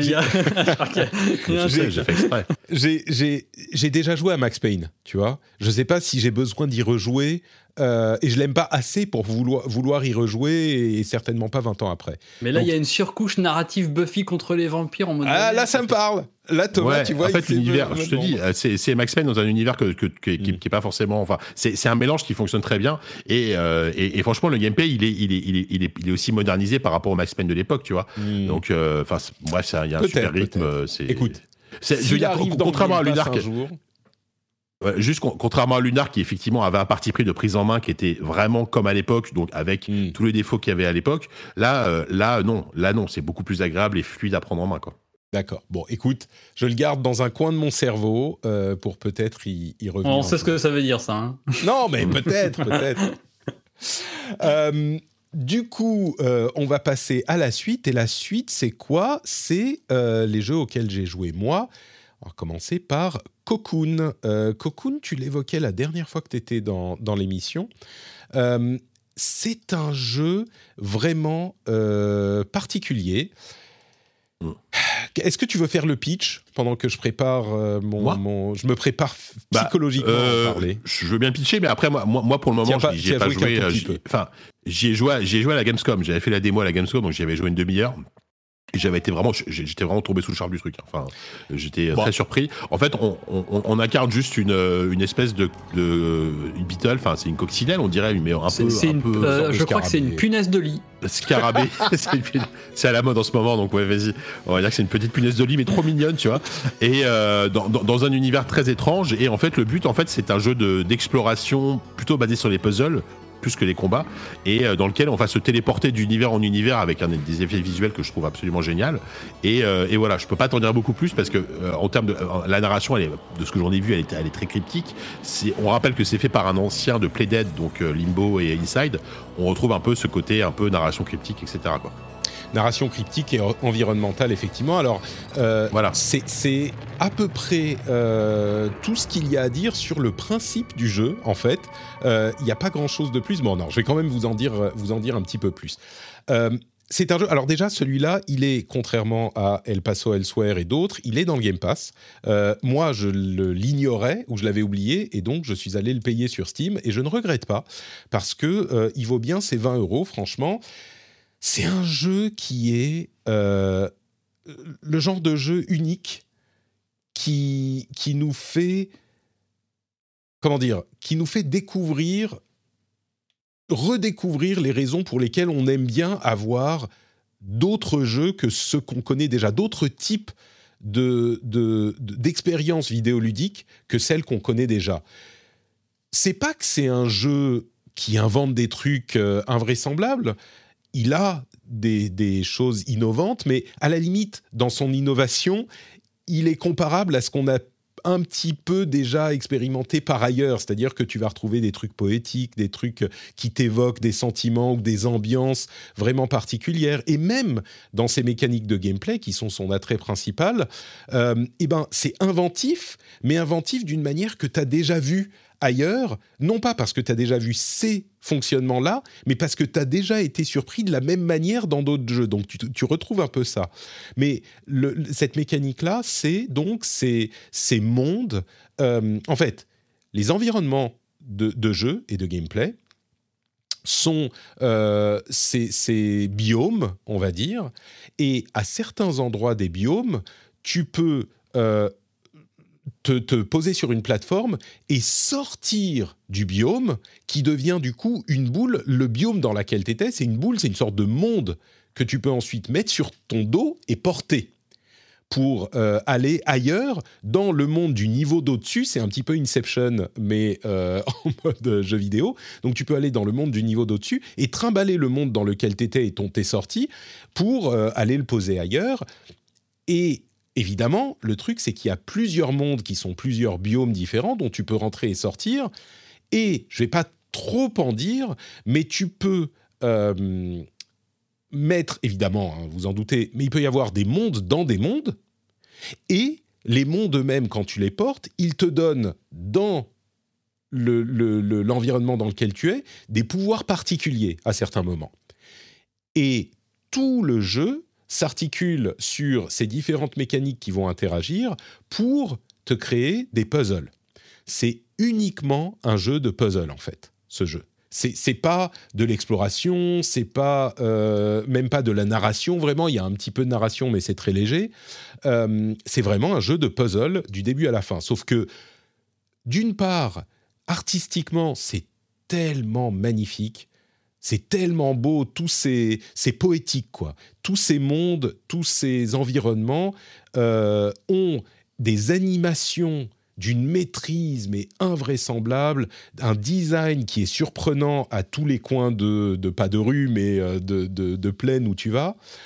Et les puzzles sont jamais frustrant. Moi, j'en suis. Il est très court. Hein, il fait 5-6 heures. Moi, j'en suis à peu près aux trois quarts, on va dire, un petit peu plus. Je l'ai presque fini. Euh, et on pose la question. C'est une très bonne question. C'est pas en monde ouvert. Les puzzles sont jamais frustrants, en partie aussi parce qu'en fait, c'est très très linéaire. Euh, tu t'en rends compte au bout d'un moment tu as toujours le puzzle d'après, mais c'est tellement bien habillé que tu t'en, tu, c'est pas gênant, mais c'est toujours, tu vas d'un endroit à l'autre, il y a toujours une solution au puzzle, il y a toujours un autre endroit vers lequel aller euh, en ligne droite pour résoudre le puzzle suivant et continuer à avancer.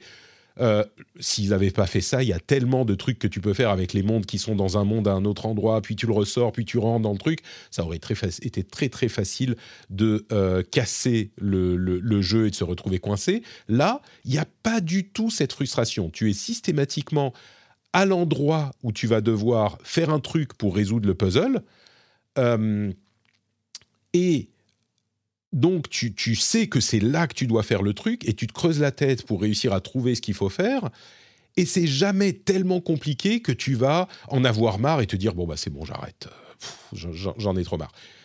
Mais par contre, quand tu réussis à trouver la solution, pas à chaque fois, je dirais qu'il y a, j'en sais rien, peut-être une cinquantaine de ces étapes, d'étapes euh, de puzzle, mais je dirais une fois sur deux, quand tu comprends, quand ça clique, tu dis oh putain c'est ça qu'il faut faire. Et, tu dois arranger ton cerveau. Il y a des gens qui comparent à Portal un petit peu. Je dirais que ça va pas aussi loin que Portal. C'est pas à ce point-là. Mais tu dois arranger ton cerveau pour réfléchir à la manière dont, dans ce monde-là, avec les mondes qui peuvent rentrer dans les mondes et avoir un effet sur l'environnement euh, à l'intérieur, à l'extérieur du monde, eh ben ça pourrait fonctionner pour que tu doives accomplir ton but.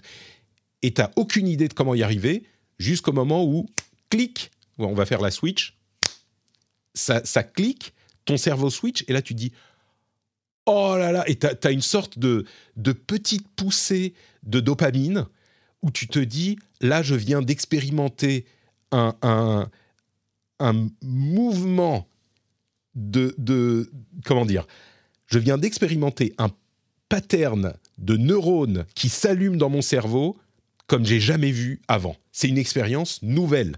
Et c'est petit, c'est pas que c'est le truc le plus incroyable du monde, mais ça t'affecte vraiment où tu te dis, ok, d'accord.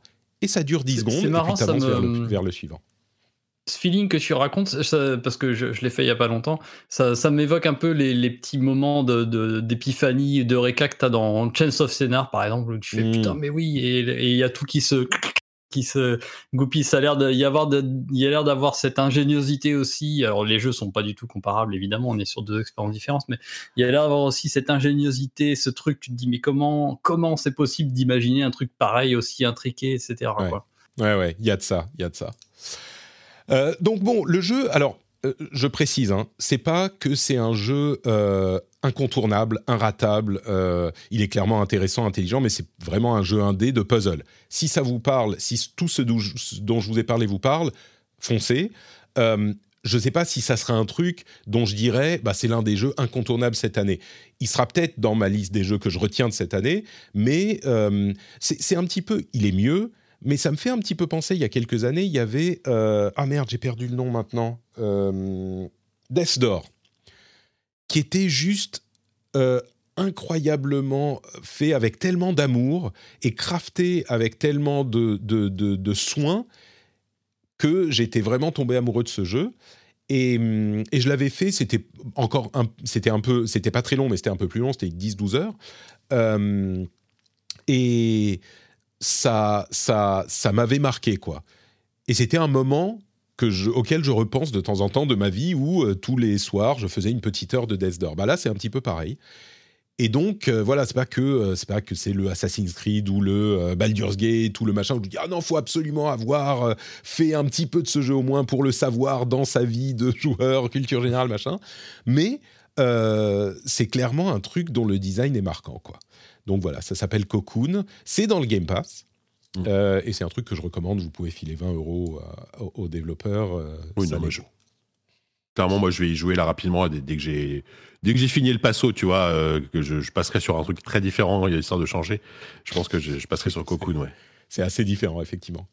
Je veux pas en dire plus parce que je veux pas spoiler, mais mais ouais, c'est c'est un jeu très cool. On me pose des questions sur la narration, je l'ai dit, il n'y a pas vraiment de narration, hein. c'est vraiment un jeu de puzzle.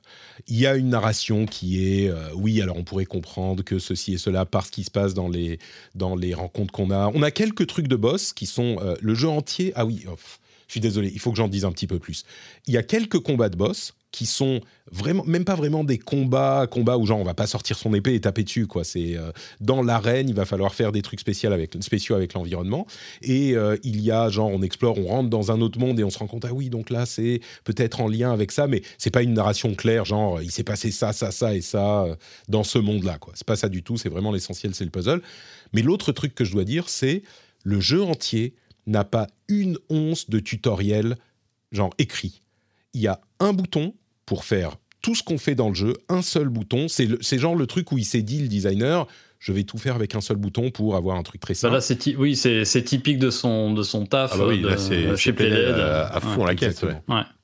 Et euh, le, le, c'est exactement, enfin, si vous avez fait Inside ou machin, c'est vraiment pareil. Euh, le l'entrée en jeu qui vous apprend à jouer au jeu et qui vous introduit tous ces concepts tellement compliqués, il n'y a pas une ligne d'écriture, une ligne de dialogue, rien. Et c'est une, enfin, autant je dis pour les joueurs, c'est pas forcément un jeu incontournable. Euh, je crois que pour un designer de, de quelque type de designer que ce soit dans le jeu vidéo, là par contre c'est incontournable. C'est incroyable au niveau de la prise en main, du design des niveaux, de, l'imbrication des, puzzles. Ça, c'est euh, une masterclass. Donc euh, là, je le dirais. Donc voilà pour Cocoon et on conclut ces jeux. Ah non, j'ai aussi Foam Stars, dont je veux dire un petit mot rapide. Euh, Foam Stars. Oh non, on n'est pas obligé, Patrick, tu sais. rapide, rapide. Euh, mais tu sais C'est quoi le Splatoon, euh, Le c'est Splatoon, le Splatoon avec de- de la mousse, c'est ça C'est le Splatoon avec de la mousse, exactement. Bah, euh, Counter-Strike 2, c'est le Splatoon avec de la fumée. Hein. Exactement, ça, voilà. hein. on va pas se, on va pas se mentir, thématique. c'est un petit peu ça.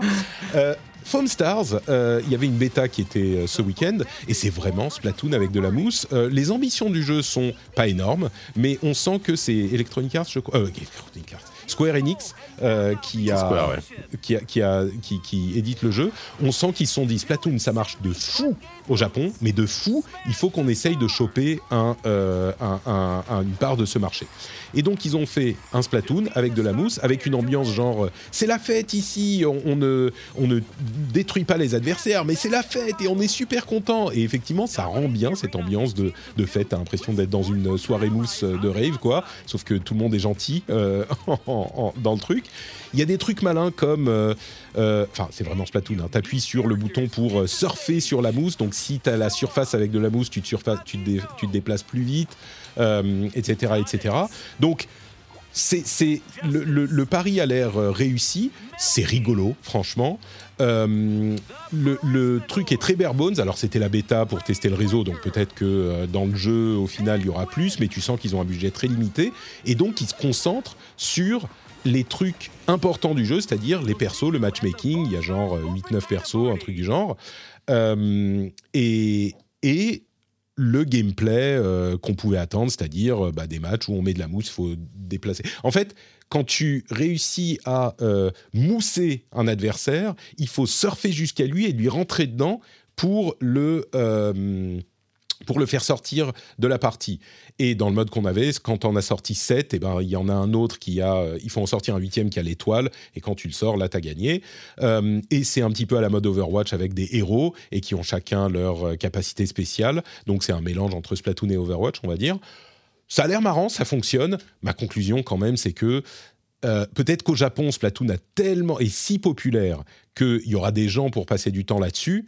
Euh, à mon avis, en Occident, je vois pas euh, qui va aller sur ça plutôt que Overwatch ou CS:GO ou League of Legends ou tous les millions de euh, jeux services qui existent déjà. Quoi. Il m'a pas frappé comme ayant un truc tellement cool que euh, ça va être. Enfin, à moins que t'aies pas de, Switch et que tu vas jouer à Splatoon, quoi, peut-être, mais c'est à peu près ça. Ouais, je- En fait, j'ai du, mal à- comprendre comment quelqu'un qui adore, qui aime beaucoup Splatoon et qui joue à Splatoon aura envie euh, de jouer à autre chose que Splatoon. Enfin, à jouer à un clone de Splatoon qui soit bon ou pas, hein, peu importe. Moi, c'est ça que je comprends pas. Je, je comprends pas. Enfin, tu sais, c'est comme à l'époque où, euh, quand, quand Overwatch est sorti, tout le monde s'est mis à faire des héros shooters et évidemment, tout le monde s'est planté. Quand euh, World of Warcraft a cartonné, tout le monde a voulu faire des WoW killers, tout le monde s'est planté. Donc, à, à un moment donné, t'as l'impression que les, les- les éditeurs ne retiennent pas les leçons de ce genre de truc. Alors bon, je suis en train de, je suis en train Ouais, d'enterrer le jeu alors qu'il n'est pas sorti, tu vois. Non, mais tu et sais, peut-être que il y a je me trompe, mais là, pff, il y a des genres de jeux, quand un genre fonctionne, bah, tu essayes de te lancer aussi. Je veux dire, des Battle Royale, on a dit ça aussi, et puis euh, c'est tellement gros qu'il y en a trois qui fonctionnent euh, aujourd'hui, les Battle Royale. Donc, euh, ouais, trois pour, pour combien qui ont essayé et qui sont. ah bah bien sûr, mais tout le monde veut tenter sa chance. Je veux dire, si euh, EA et Bungie n'avaient pas... Bungie. si EA et Respawn n'avaient pas tenté avec Apex. Bah, Enfin, Mm. Apex, c'est- c'est un succès monumental, tu vois. On disait déjà à l'époque, non mais ça va, c'est pas la peine. Si euh, Acti n'avait pas tenté avec Warzone, et déjà à l'époque on disait, non mais c'est bon, attends, il y a... euh, Et d'ailleurs, les, les, les, le... Enfin, Battleground, il, reste, il existe toujours. PUBG, il existe toujours, mais il est moins important. Euh, il y en a quatre des, des Battle Royale. Et à la sortie de chacun, on se disait, mais c'est quoi ces conneries C'est bon, arrêtez, il y en a déjà trop. Donc, je suis pas d'accord. Je comprends le, le- le fait, l'idée de tenter. Bon, maintenant, euh, je sais pas aussi. qui- Ouais, mais là, c'est un genre qui est pas aussi, euh, c'est un genre qui est pas aussi, aussi gros, populaire. tu vois. euh, parce qu'autant Warzone, euh, Call of Duty, c'est il y a les filiations Call of Duty, Apex, il y Mm. avait il y avait un truc en plus avec Respawn et les les, les, les, les héros, les, les héros, les personnages que tu incarnais. Bon, voilà. Ouais. Je- Mais euh, Bah, j'avais envie de, de, de, de descendre ce jeu. Non, mais je crois que je me fais un peu l'avocat du diable en disant pourquoi pas. Je pense que là, C'est ce l'avocat du diable. C'est ça.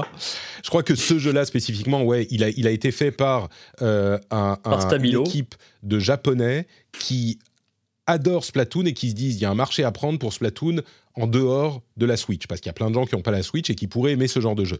Le problème, c'est que je crois qu'ils sous-estiment la popularité, enfin, le, à quel point Splatoon, il est populaire partout, hein, mais au Japon, c'est la folie. Je pense que les gens là-bas, les Japonais se disent, mais ok, on va en faire un et ça va être super bon partout, machin.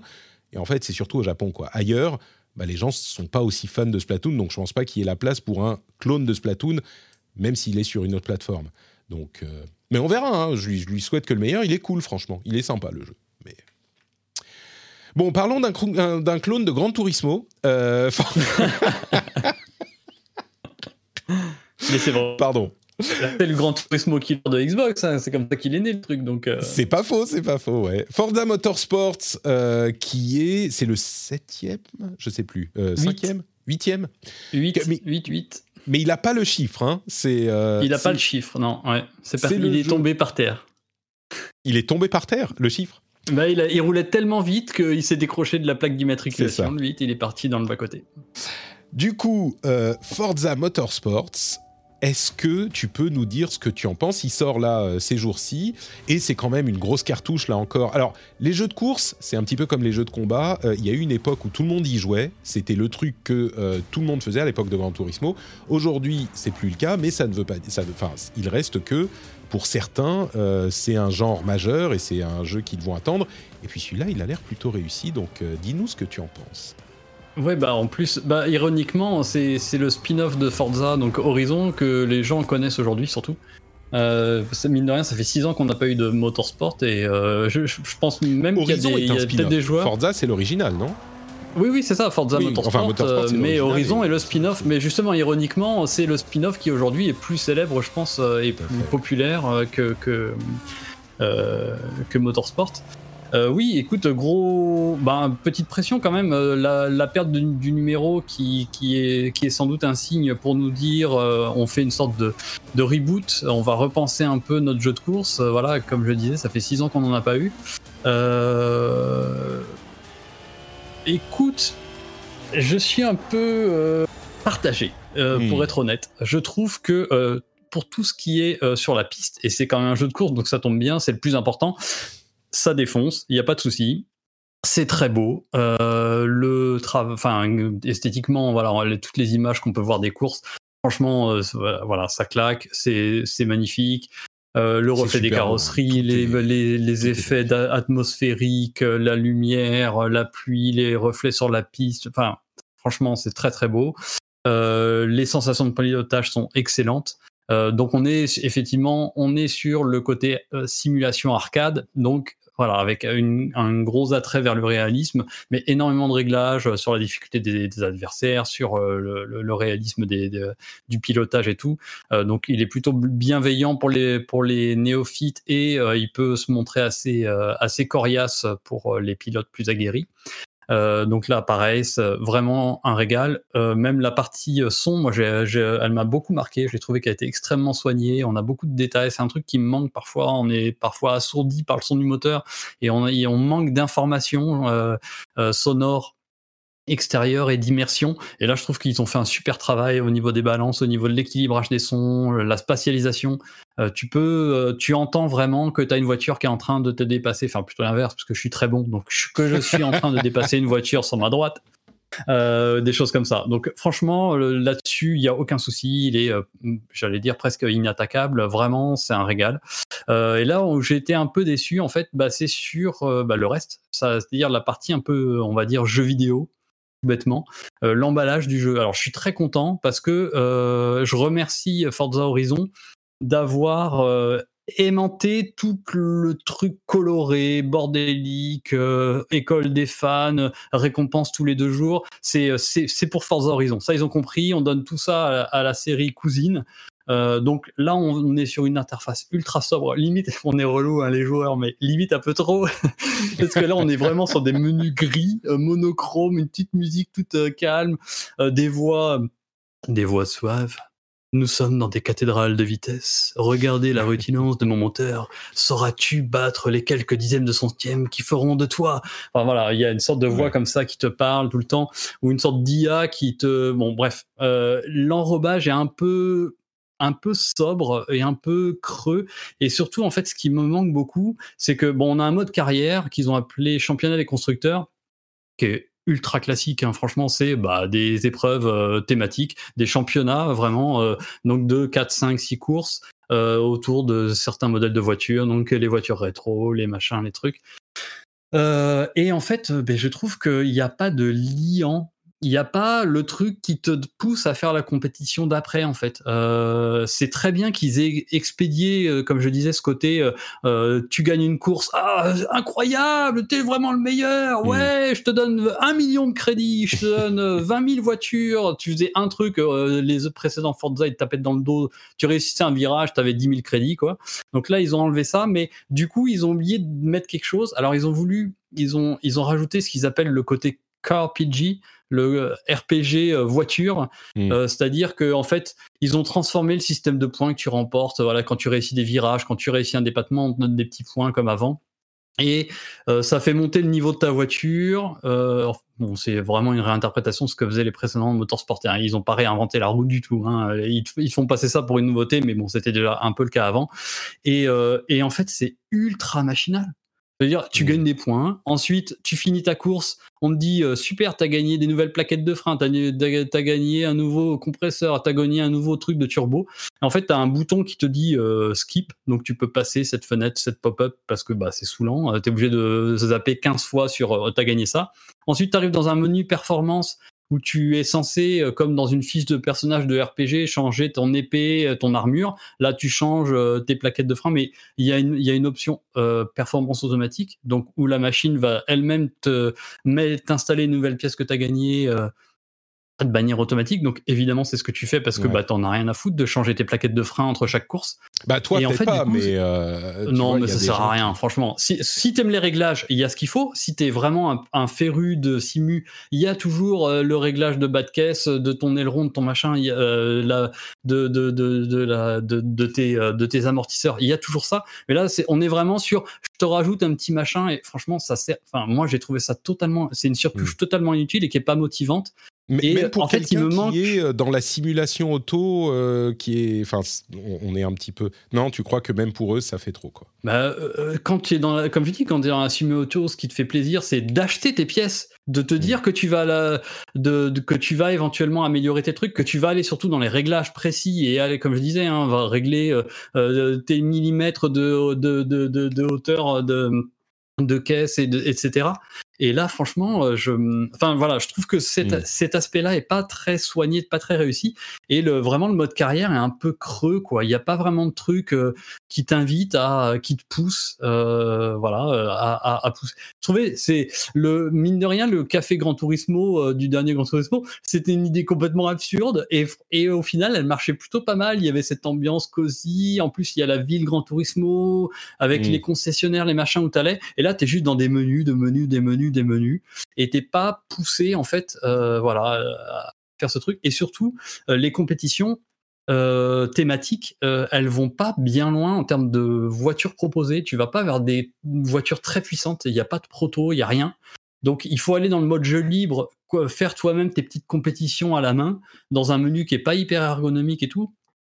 Donc j'ai été assez déçu. En fait, on, on, sent que la perte de la numérotation, elle est pour dire on a notre base, on va j'ai l'impression hein, que l'idée c'est de transformer euh, Forza en jeu service. Mmh. Euh, tu vois d'ailleurs qu'il va être tourné pas mal vers le online et euh, que on va te rajouter des compètes au fur et à mesure et que dans un an, je suis sûr que dans un an, on pourra complètement revoir les choses et, et, avoir un avis complètement différent sur le jeu. Aujourd'hui, franchement, le jeu est vraiment, vraiment hyper kiffant euh, en pilotage pur, vraiment c'est génial. Par contre, euh, il manque euh, le, la petite étincelle qui te donne vraiment envie, le petit enrobage, en tout cas en solo, qui te donne envie de voilà de, de, de, pousser les choses et tout quoi. Donc je suis un petit peu déçu sur cet aspect-là quoi. Il sort quand? C'est le 10 octobre. Il sort officiellement le 10, ouais. 5 jours d'early access si vous aimez payer un petit peu plus. Donc euh, aujourd'hui, voilà, comme, d'hab, sur, le chat, il y, a encore le débat de euh, est-ce que c'est une démarche honnête ou malhonnête ou pas. Ça va être, je pense que c'est un débat qu'on va avoir à chaque fois maintenant. Ah bah pour moi, pour euh, moi, c'est clair, c'est clairement malhonnête. Pas parce que c'est un early access, ça on en a depuis longtemps, mais parce que c'est pas un early access. Enfin oui, c'est le, Game Pass. Oui, enfin déjà c'est un early access dans le sens où bah, c'est accès plutôt si tu payes plus.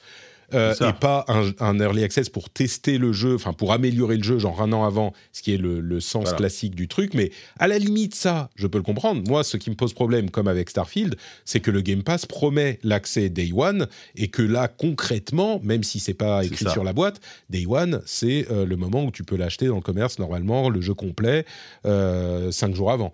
Mais bon, bref, ça c'est c'est un débat. Oui, oui. Moi, je rajoute juste un truc. J'ai pas joué au jeu, mais j'ai lu des articles. À, à- attention à la version PC, qui apparemment est extrêmement mal optimisée pour le moment. Je sais pas si tu t'y as joué sur Xbox, j'imagine. Euh, euh, Xbox Series X et euh, il tourne absolument Voilà. nickel. J'étais un Il peu déçu, je m'attendais, je- j'espérais des temps de chargement un peu plus courts. On devient, on devient un peu bourgeois de ça maintenant sur console, hein, euh, nous. Euh, mais euh, j'étais un bon, c'est correct, hein, franchement, on parle, on, parle en, en 3-4 secondes, hein. mais mais non, il tourne de ouf, euh, très très Ouais. bien, hyper fluide. J'étais en mode, euh, je sais plus, euh, il y a trois modes et j'étais en ray tracing, performance. Il y a une sorte de mode un peu. T'as un mode deux, et ray tracing franchement, euh, 60 il- FPS. aucun souci. Il tourne nickel, il est, le jeu est magnifique. Et je, je rebondis juste sur un petit commentaire du chat euh, parce que il dit ah, euh, enfin, il critique entre guillemets le studio Microsoft en disant tout ça pour ça, il passe des années, etc. Franchement, le travail qui est fait sur les euh, moteurs physiques, sur le rendu, etc. euh, non, pas tout ça pour ça. Le jeu est ouf et sur un jeu de bagnole. Travailler un moteur physique, re- la retranscription des transferts de charge, de, des amortisseurs, des machins, arriver à un niveau aussi détaillé et aussi aussi agréable euh, au pilotage, ça demande énormément de temps. Donc il y a quand même du boulot. Là, moi, je- en fait, ce que je regrette, c'est le côté vraiment jeu vidéo, le côté game design Mm. et ce manque de voilà de, de manière de penser, d'enrober en fait ce qui se passe autour. quoi. Ouais, Bon, en tout cas, quoi. En tout cas, Game Pass, euh, patientez 5 jours et il sera disponible à sa sortie Day One. Bon, c'est pas, pas dramatique.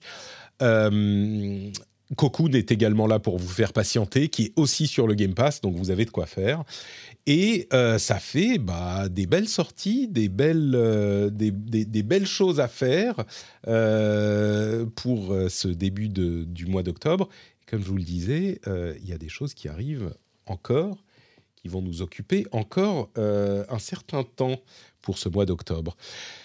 C'est à peu près tout pour les jeux auxquels il n'y en a pas d'autres, hein, surprise, des jeux dont vous voulez parler. Je pense que je pense qu'on est bon. Donc on va partir sur le reste de l'actu. Pour vous dire, euh, je l'évoquais tout à l'heure, mais euh, le 6 octobre, donc demain normalement, la CMA devrait rendre son verdict pour le, euh, le rachat, sa décision sur le rachat d'Activision Blizzard par Microsoft. A priori, ça sera oui. Et donc, dans les quelques jours, le rachat devrait être finalisé, même si la FTC émet encore des, des doutes. Euh, bah, FTC, euh, sa procédure n'est pas contraignante, enfin n'est pas, comment on dit, euh, suspensive. Elle ne suspend pas le- le, La bloquante. bloquante, oui, enfin il y a un terme euh, légal. Donc, bah voilà, la fin du truc. on, on aura. Alors, on a Cassim qui devrait se joindre à nous dans deux semaines pour nous parler de différentes choses. Peut-être qu'il fera une petite intervention, je ne sais pas s'il aura le temps, il sera occupé, pour nous parler de ça, mais on, on se basera sur ces articles, j'en suis sûr, puisque c'est, vous le savez, le plus grand expert. On n'a que des experts ici. Le plus grand expert Microsoft euh, en France, le plus grand expert Assassin's Creed en France, le plus grand expert euh, jeu rétro like euh, un peu pourri en France. Enfin, on n'a que des experts. Et tu sais quoi? Euh, Ça me fait très plaisir. Moi, je- avec, avec immense plaisir, je, je prends ce, je prends ce titre. Euh, Apple a également demandé, comme Epic, de revisiter la décision, vous savez, du jugement de l'histoire des euh, paiements en, jeu. Euh, je pense que Epic a vu, on l'a, on l'a pas dit, mais l'une des raisons pour lesquelles ils euh, renvoient là à tour de bras, c'est certainement parce qu'ils ont eu les yeux un petit peu plus gros que le ventre. Ils n'ont pas été très prudents en dépensant avec le succès de euh, Fortnite. Et maintenant que ça n'est pas aussi euh, important, le succès ne croît pas autant qu'avant, peut-être qu'ils doivent faire un petit peu de, de- de limite de casse.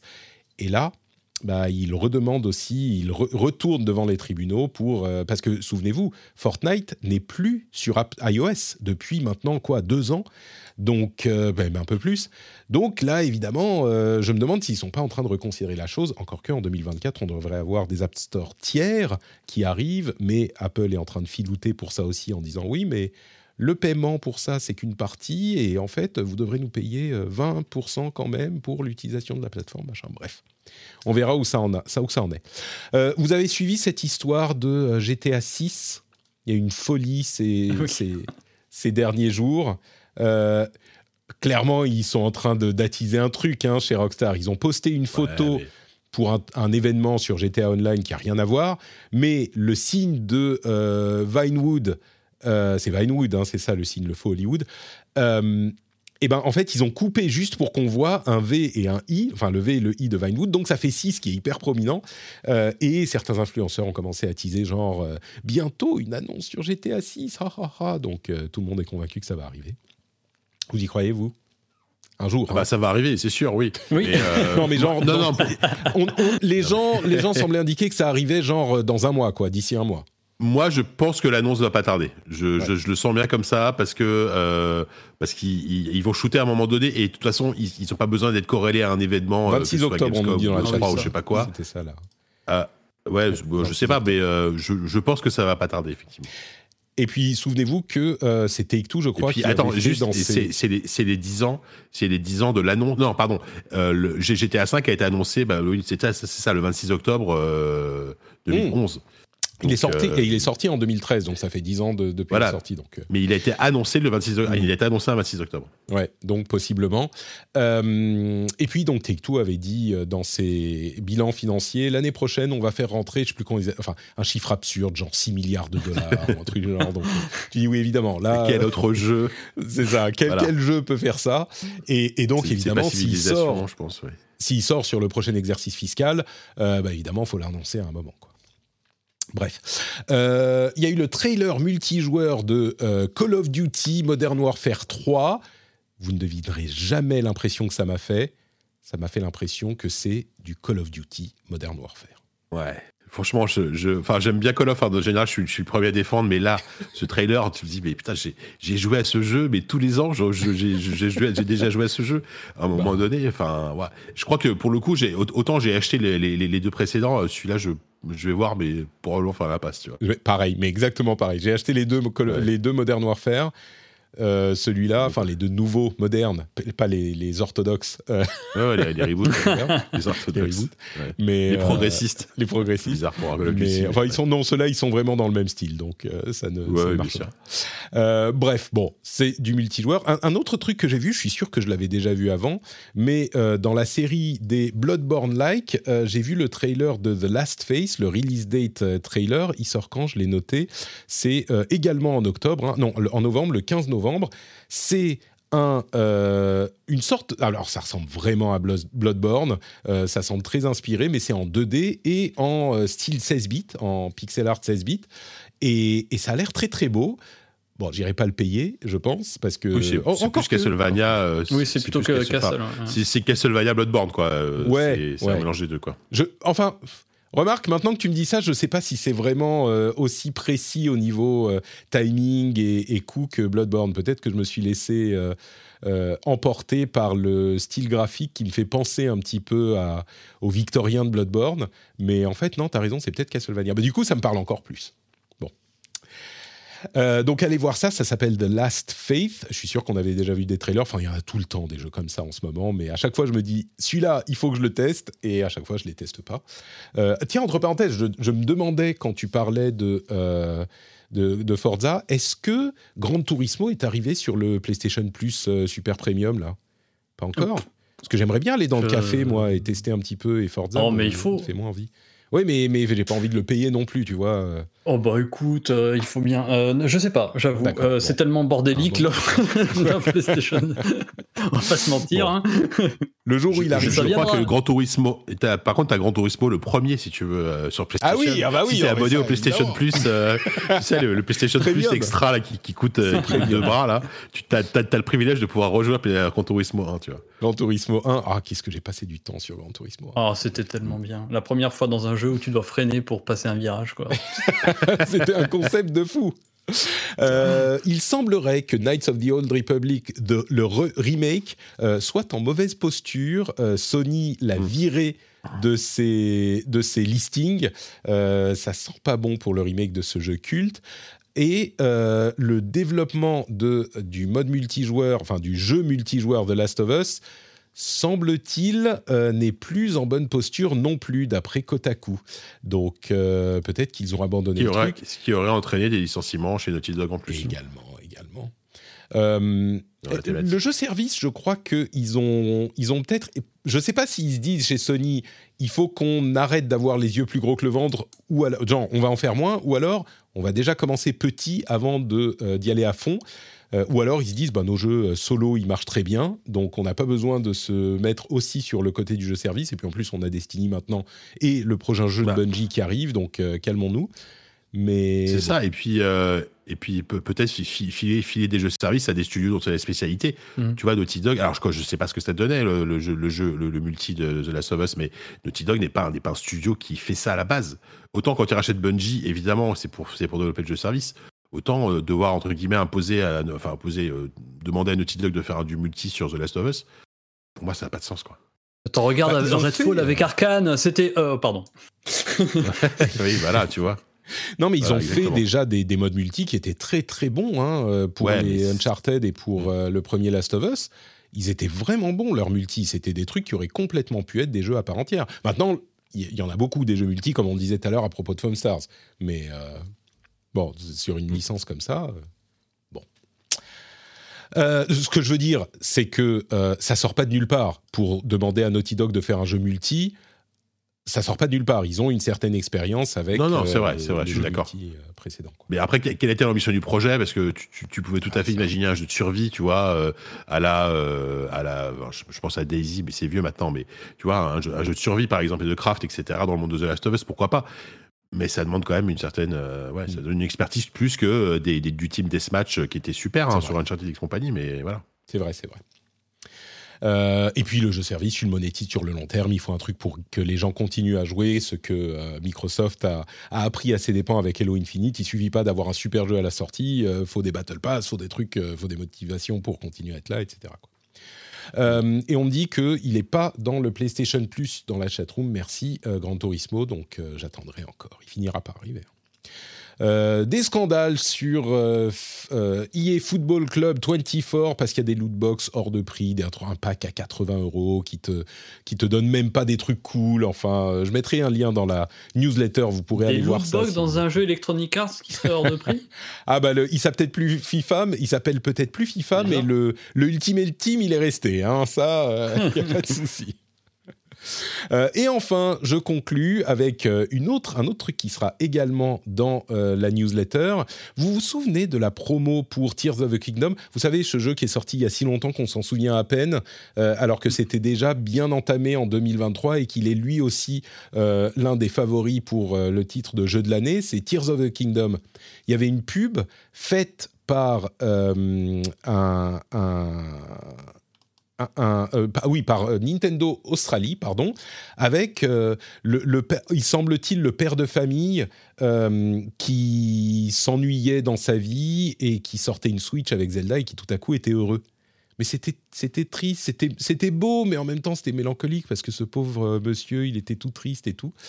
Et ben il y a une nouvelle pub où miracle, euh, il est toujours en train de jouer à Zelda et sa femme, semble-t-il, ou sa partenaire qu'on croisait un instant dans la vidéo précédente, eh ben, elle s'intéresse au truc, elle joue avec lui. Et enfin, elle est en train de lire sur, sur sa table, mais ils jouent un petit peu ensemble et ils sont heureux tous les deux un petit peu. C'est pas un changement dramatique du tout au tout, mais on sent que ça va mieux dans sa vie. Donc, euh, si vous vous inquiétiez pour euh, ce gentil papa qui joue à Zelda, on, on voit pas ses enfants, mais j'imagine que c'est un papa. C'est à la fatigue quand il rentre dans le bus que je, que je sens ça. euh, eh ben, euh, il, il va mieux et visiblement sa vie est, est plus accomplie depuis qu'il joue. Mais ça, joue à ça- fait penser, ils sont en train de nous faire un arc narratif, ça fait penser tu sais, aux pubs, euh, je sais pas si vous vous souvenez, les pubs pour le café grand-mère à l'époque, dans les années 90, là. Où il y qui avait, où il y en avait la- eu 3-4, et ouais, ouais, qui Ouais. suivaient, puis il y avait ce couple divorcé, puis il y avait des noms dits, enfin, elle était hyper bizarre cette pub, il y avait une sorte de noms dits, des, des clins d'œil bizarres, etc. Mais enfin, ils nous font pareil, Nintendo, en fait. Exactement, exactement. Et j'espère que la suivante sera euh, qu'il joue avec ses enfants, qu'il apprend à ses enfants à jouer à, à Zelda. Ou Sur Switch jeux. 2, sur la Switch 2, C'est ça. et là, tout à coup, ça y est, euh, il n'a pas besoin de s'acheter une Ferrari qui pour passer sur la- scène pour euh, le midlife Switch 2. crisis, tu sais, il s'achète une Switch Ouais, 2 et là tout, tout va mieux. Quoi. J'ai- deviné le concept de la Switch 2. Ça, elle s'appellera la Switch 2 parce qu'on peut y jouer à deux et il y aura quatre Joy-Con sur la console. Et comme Oh ça, chacun peut jouer avec deux Joy-Con. Quatre Joy-Con. Mais ouais, quatre Joy-Con, comme ça, chacun peut Ah avoir oui, deux. Joy-Con et de son côté. Tu vois, tu as des Joy-Con sur des Joy-Con. Et tu peux les attacher comme ça, tu peux même en mettre plus. C'est génial. Le concept est gagnant. Merci à vous tous de nous avoir suivis dans cet épisode de, du rendez-vous jeu. C'était un moment formidable passé en votre compagnie. Jika, dis-nous vite avant de filer où on peut te retrouver Ouais, bah, sur eh, nickel le timing là. n'est-ce pas? Euh, très bien, euh, bah, ZQSD toujours. On a sorti notre dernier numéro, là on revient sur la Gamescom, on parle de, euh, de Starfield, on a bien rigolé en parlant de Starfield, c'était génial. Euh, on parle de Under the Wave également et de Blasphemous. Et, et donc voilà, et on, on a des trucs hyper cool prévus pour la fin de l'année, je peux pas en dire, mais j'ai j'ai hyper envie d'en Ah. parler. Mais on, on a des trucs assez, assez, assez chouettes prévus pour, pour ZQSD d'ici la fin de l'année. Restez dans le coin, hein, comme on dit, je vous, je vous en dirai plus, plus plus tard. Bien. Tous les détails sur zqsd.fr. Merci Jika. Exactement. Thomas, parle-nous un petit peu de ton livre là, un petit peu plus. Euh, oui, enfin, non, mais c'est assez dingue, hein, parce que là, j'ai l'impression, enfin, je, je suis vraiment. Si ça vous dérange pas, je vais filer moi. Vas-y, vas-y. Merci. Allez, bisous. Ciao, Merci. ciao. À bientôt, Jika. À Ciao. plus. Ciao, ciao. Euh, ouais, ouais, cette histoire de livre, c'est un peu fou hein, ce qui se passe. euh, euh, là, ces derniers jours, avec la sortie de Mirage, en fait, évidemment, il y a, je suis très très sollicité. bah, J'étais sur M6 hier, tu te rends compte un peu, c'est quand même fou. Non, non, c'est vraiment dingue. C'est une très belle histoire. Euh, et d'ailleurs, je peux je peux je peux t'annoncer en exclusivité euh, que je vais te faire concurrence le 21 octobre, Patrick. Oh mon Dieu. Eh Quel- oui, quel- mais bon, c'est de l'autre bout de la France, donc ce sera pas à Paris, donc ça va. Euh, Non, non, mais je. je Ah peux- oui, je pour peux le, pour le. D'accord. Eh oui. Non, mais en fait, euh, je- on a un super projet euh, euh, avec Cultura Bègle, Bordeaux Bègle. Euh, on va faire une petite conférence Assassin's Creed Mirage euh, où on sera aux côtés euh, de Marco, qui est euh, game designer, qui est devenu lead game designer euh, chez Ubi Bordeaux, et on va faire une petite conférence euh, tous les deux. Euh, donc le 21 octobre, ce sera donc à, à côté, juste à côté de Bordeaux, mais bon, dans, sur les réseaux très bientôt, on va communiquer de ouf dessus. D'accord. Euh, mais donc là, c'est en petite avant-première. Voilà, à 14h, on fera, on fera une conférence euh, suivie d'une dédicace. 14 Et voilà, enfin, en, en alors, ce moment. euh, si- ouais, 14 heures. ah, mais, pour ah oui, il y a le temps de venir à 16 Paris après. C'est compliqué, hein. je sais pas combien de temps elle dure, mais euh, ça va être difficile d'être à Paris à 16 heures pour le. Mais non, en fait, on va rester bien deux heures, donc euh, vous pourrez. Si, si, vous pouvez faire les Voilà, bah deux. oui. Paris, Paris à 16 heures euh, pour mon IRL euh, au cours courant du Sacré-Cœur. Merci de le rappeler. Voilà. Et en tout cas, bah ouais, en ce moment, c'est, voilà, plein, plein, plein, de, plein de trucs. Et puis surtout, les retours sur le livre sont vraiment géniaux parce que bah voilà, on passe de- des mois, des mois, des mois, la tête dans les dans les interviews, à écrire, à gratter du papier. Euh, et tout euh, et puis bah finalement le truc est prêt. On attend des mois des mois des mois des mois avant qu'il arrive en librairie et on est là on peut pas en parler etc et là franchement les retours sont tous géniaux. Enfin c'est ça fait ultra chaud au cœur c'est super motivant. Euh, j'ai que des retours positifs de joueurs qui me disent que ça leur rappelle des souvenirs de l'époque, qui découvrent des trucs qu'ils savaient pas. Euh, Enfin, ça fait trop trop plaisir, quoi. Salut Chino. Oui, c'est moi. Oui, c'est moi, maybe le célèbre auteur. Euh, Chino qui est dans le chat, ça fait plaisir. Et ouais, enfin, franchement, euh, très très cool, quoi. C'est vraiment vraiment dingue tout ce qui se passe.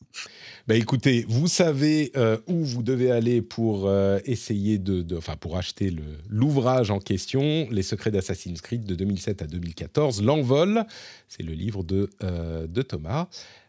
Et puis sinon, c'est toujours euh, Twitter X, j'imagine? Euh, c'est toujours Twitter, maybe underscore et Blue Sky aussi. Je suis arrivé dessus euh, il y a quelques quelques jours. Et c'est cool, hein On- ça se passe bien, c'est sympa. Alors là, c'est Amaibi tout court. Il y avait pas, on ne l'avait pas volé, donc j'ai pas eu besoin de mettre de, de underscore. Euh, Amaebi, donc c'est Amaibi tout court. Amaebi sur Blue Sky, je follow Voilà. immédiatement, ça y est, c'est fait. Et c'est et c'est chouette, hein. Euh, Il y a une bonne ambiance. Alors après, c'est compliqué de trouver la ligne éditoriale euh, quand, t'as de, quand tu manies comme ça tous les euh, tous les tous les réseaux en même temps là. euh, et puis, mais ouais, euh, c'est c'est c'est sympa. Euh, De toute façon, dans un an, on sera tous sur Blue Sky et il y aura plus personne. Enfin, il y aura plus que des gros Mm. fachos sur X. Donc, on sera, on sera très bien. Pas impossible. Super. Et ben écoute, euh, un grand merci d'avoir été avec nous également. Pour ma part, vous le savez, c'est Patreon pour soutenir l'émission, patreon.com/slash rdvjeux. Le lien est dans les notes de l'émission. N'oubliez pas, faites-vous plaisir, pensez-y. Euh, c'est important hein, pour euh, qu'on puisse continuer à faire notre travail. Euh, et il n'y a pas que ça, il y a aussi le Discord où on s'amuse bien tous ensemble, il y a aussi le Twitch où on passe les émissions en direct tous les jeudis midi et le mardi midi pour le rendez-vous tech. Euh, il y a aussi les replays sur YouTube, euh, si vous voulez avoir les émissions en vidéo mais que vous ne pouvez pas être là en live, eh ben, il y a YouTube, euh, bah, le lien est également dans les notes de l'émission. Bref, le, il y a tous les liens vers tout dans les notes de l'émission et la newsletter pour avoir tous les trucs dont j'ai parlé euh, dans cet épisode, eh ben, ils sont tous réunis, tous les liens, tous les trucs cool et des trucs en plus dans la newsletter. Je vous remercie de nous avoir écoutés et on se donne rendez-vous dans une semaine pour un nouveau rendez-vous jeu et ça va pas s'arrêter. Merci à vous tous et à très vite. ciao, ciao. À bientôt.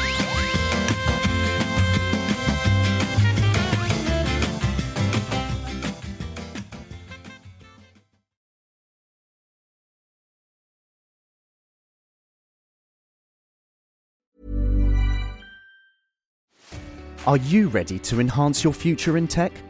Then it's time to make your move to the UK, the nation that has more tech unicorns than France, Germany, and Sweden combined. The nation that was third in the world to have a $1 trillion tech sector valuation. The nation where great talent comes together. Visit gov.uk forward slash great talent to see how you can work, live, and move to the UK. Hi, this is Bachelor Clues from Game of Roses, of course, and I want to talk about Club Med. Everybody knows Club Med has been the pioneer of the all inclusive resort since 1950, with almost 70 resorts worldwide, ranging from beachside destinations in the Caribbean and Mexico to exotic locations like the Maldives and Morocco, or even the mountain destinations like Japan and the European Alps. Dine on delicious gourmet cuisine, enjoy more than 20 activities, and make memories with your family. For more information, visit clubmed.us or call 1 800 Club Med or your travel advisor.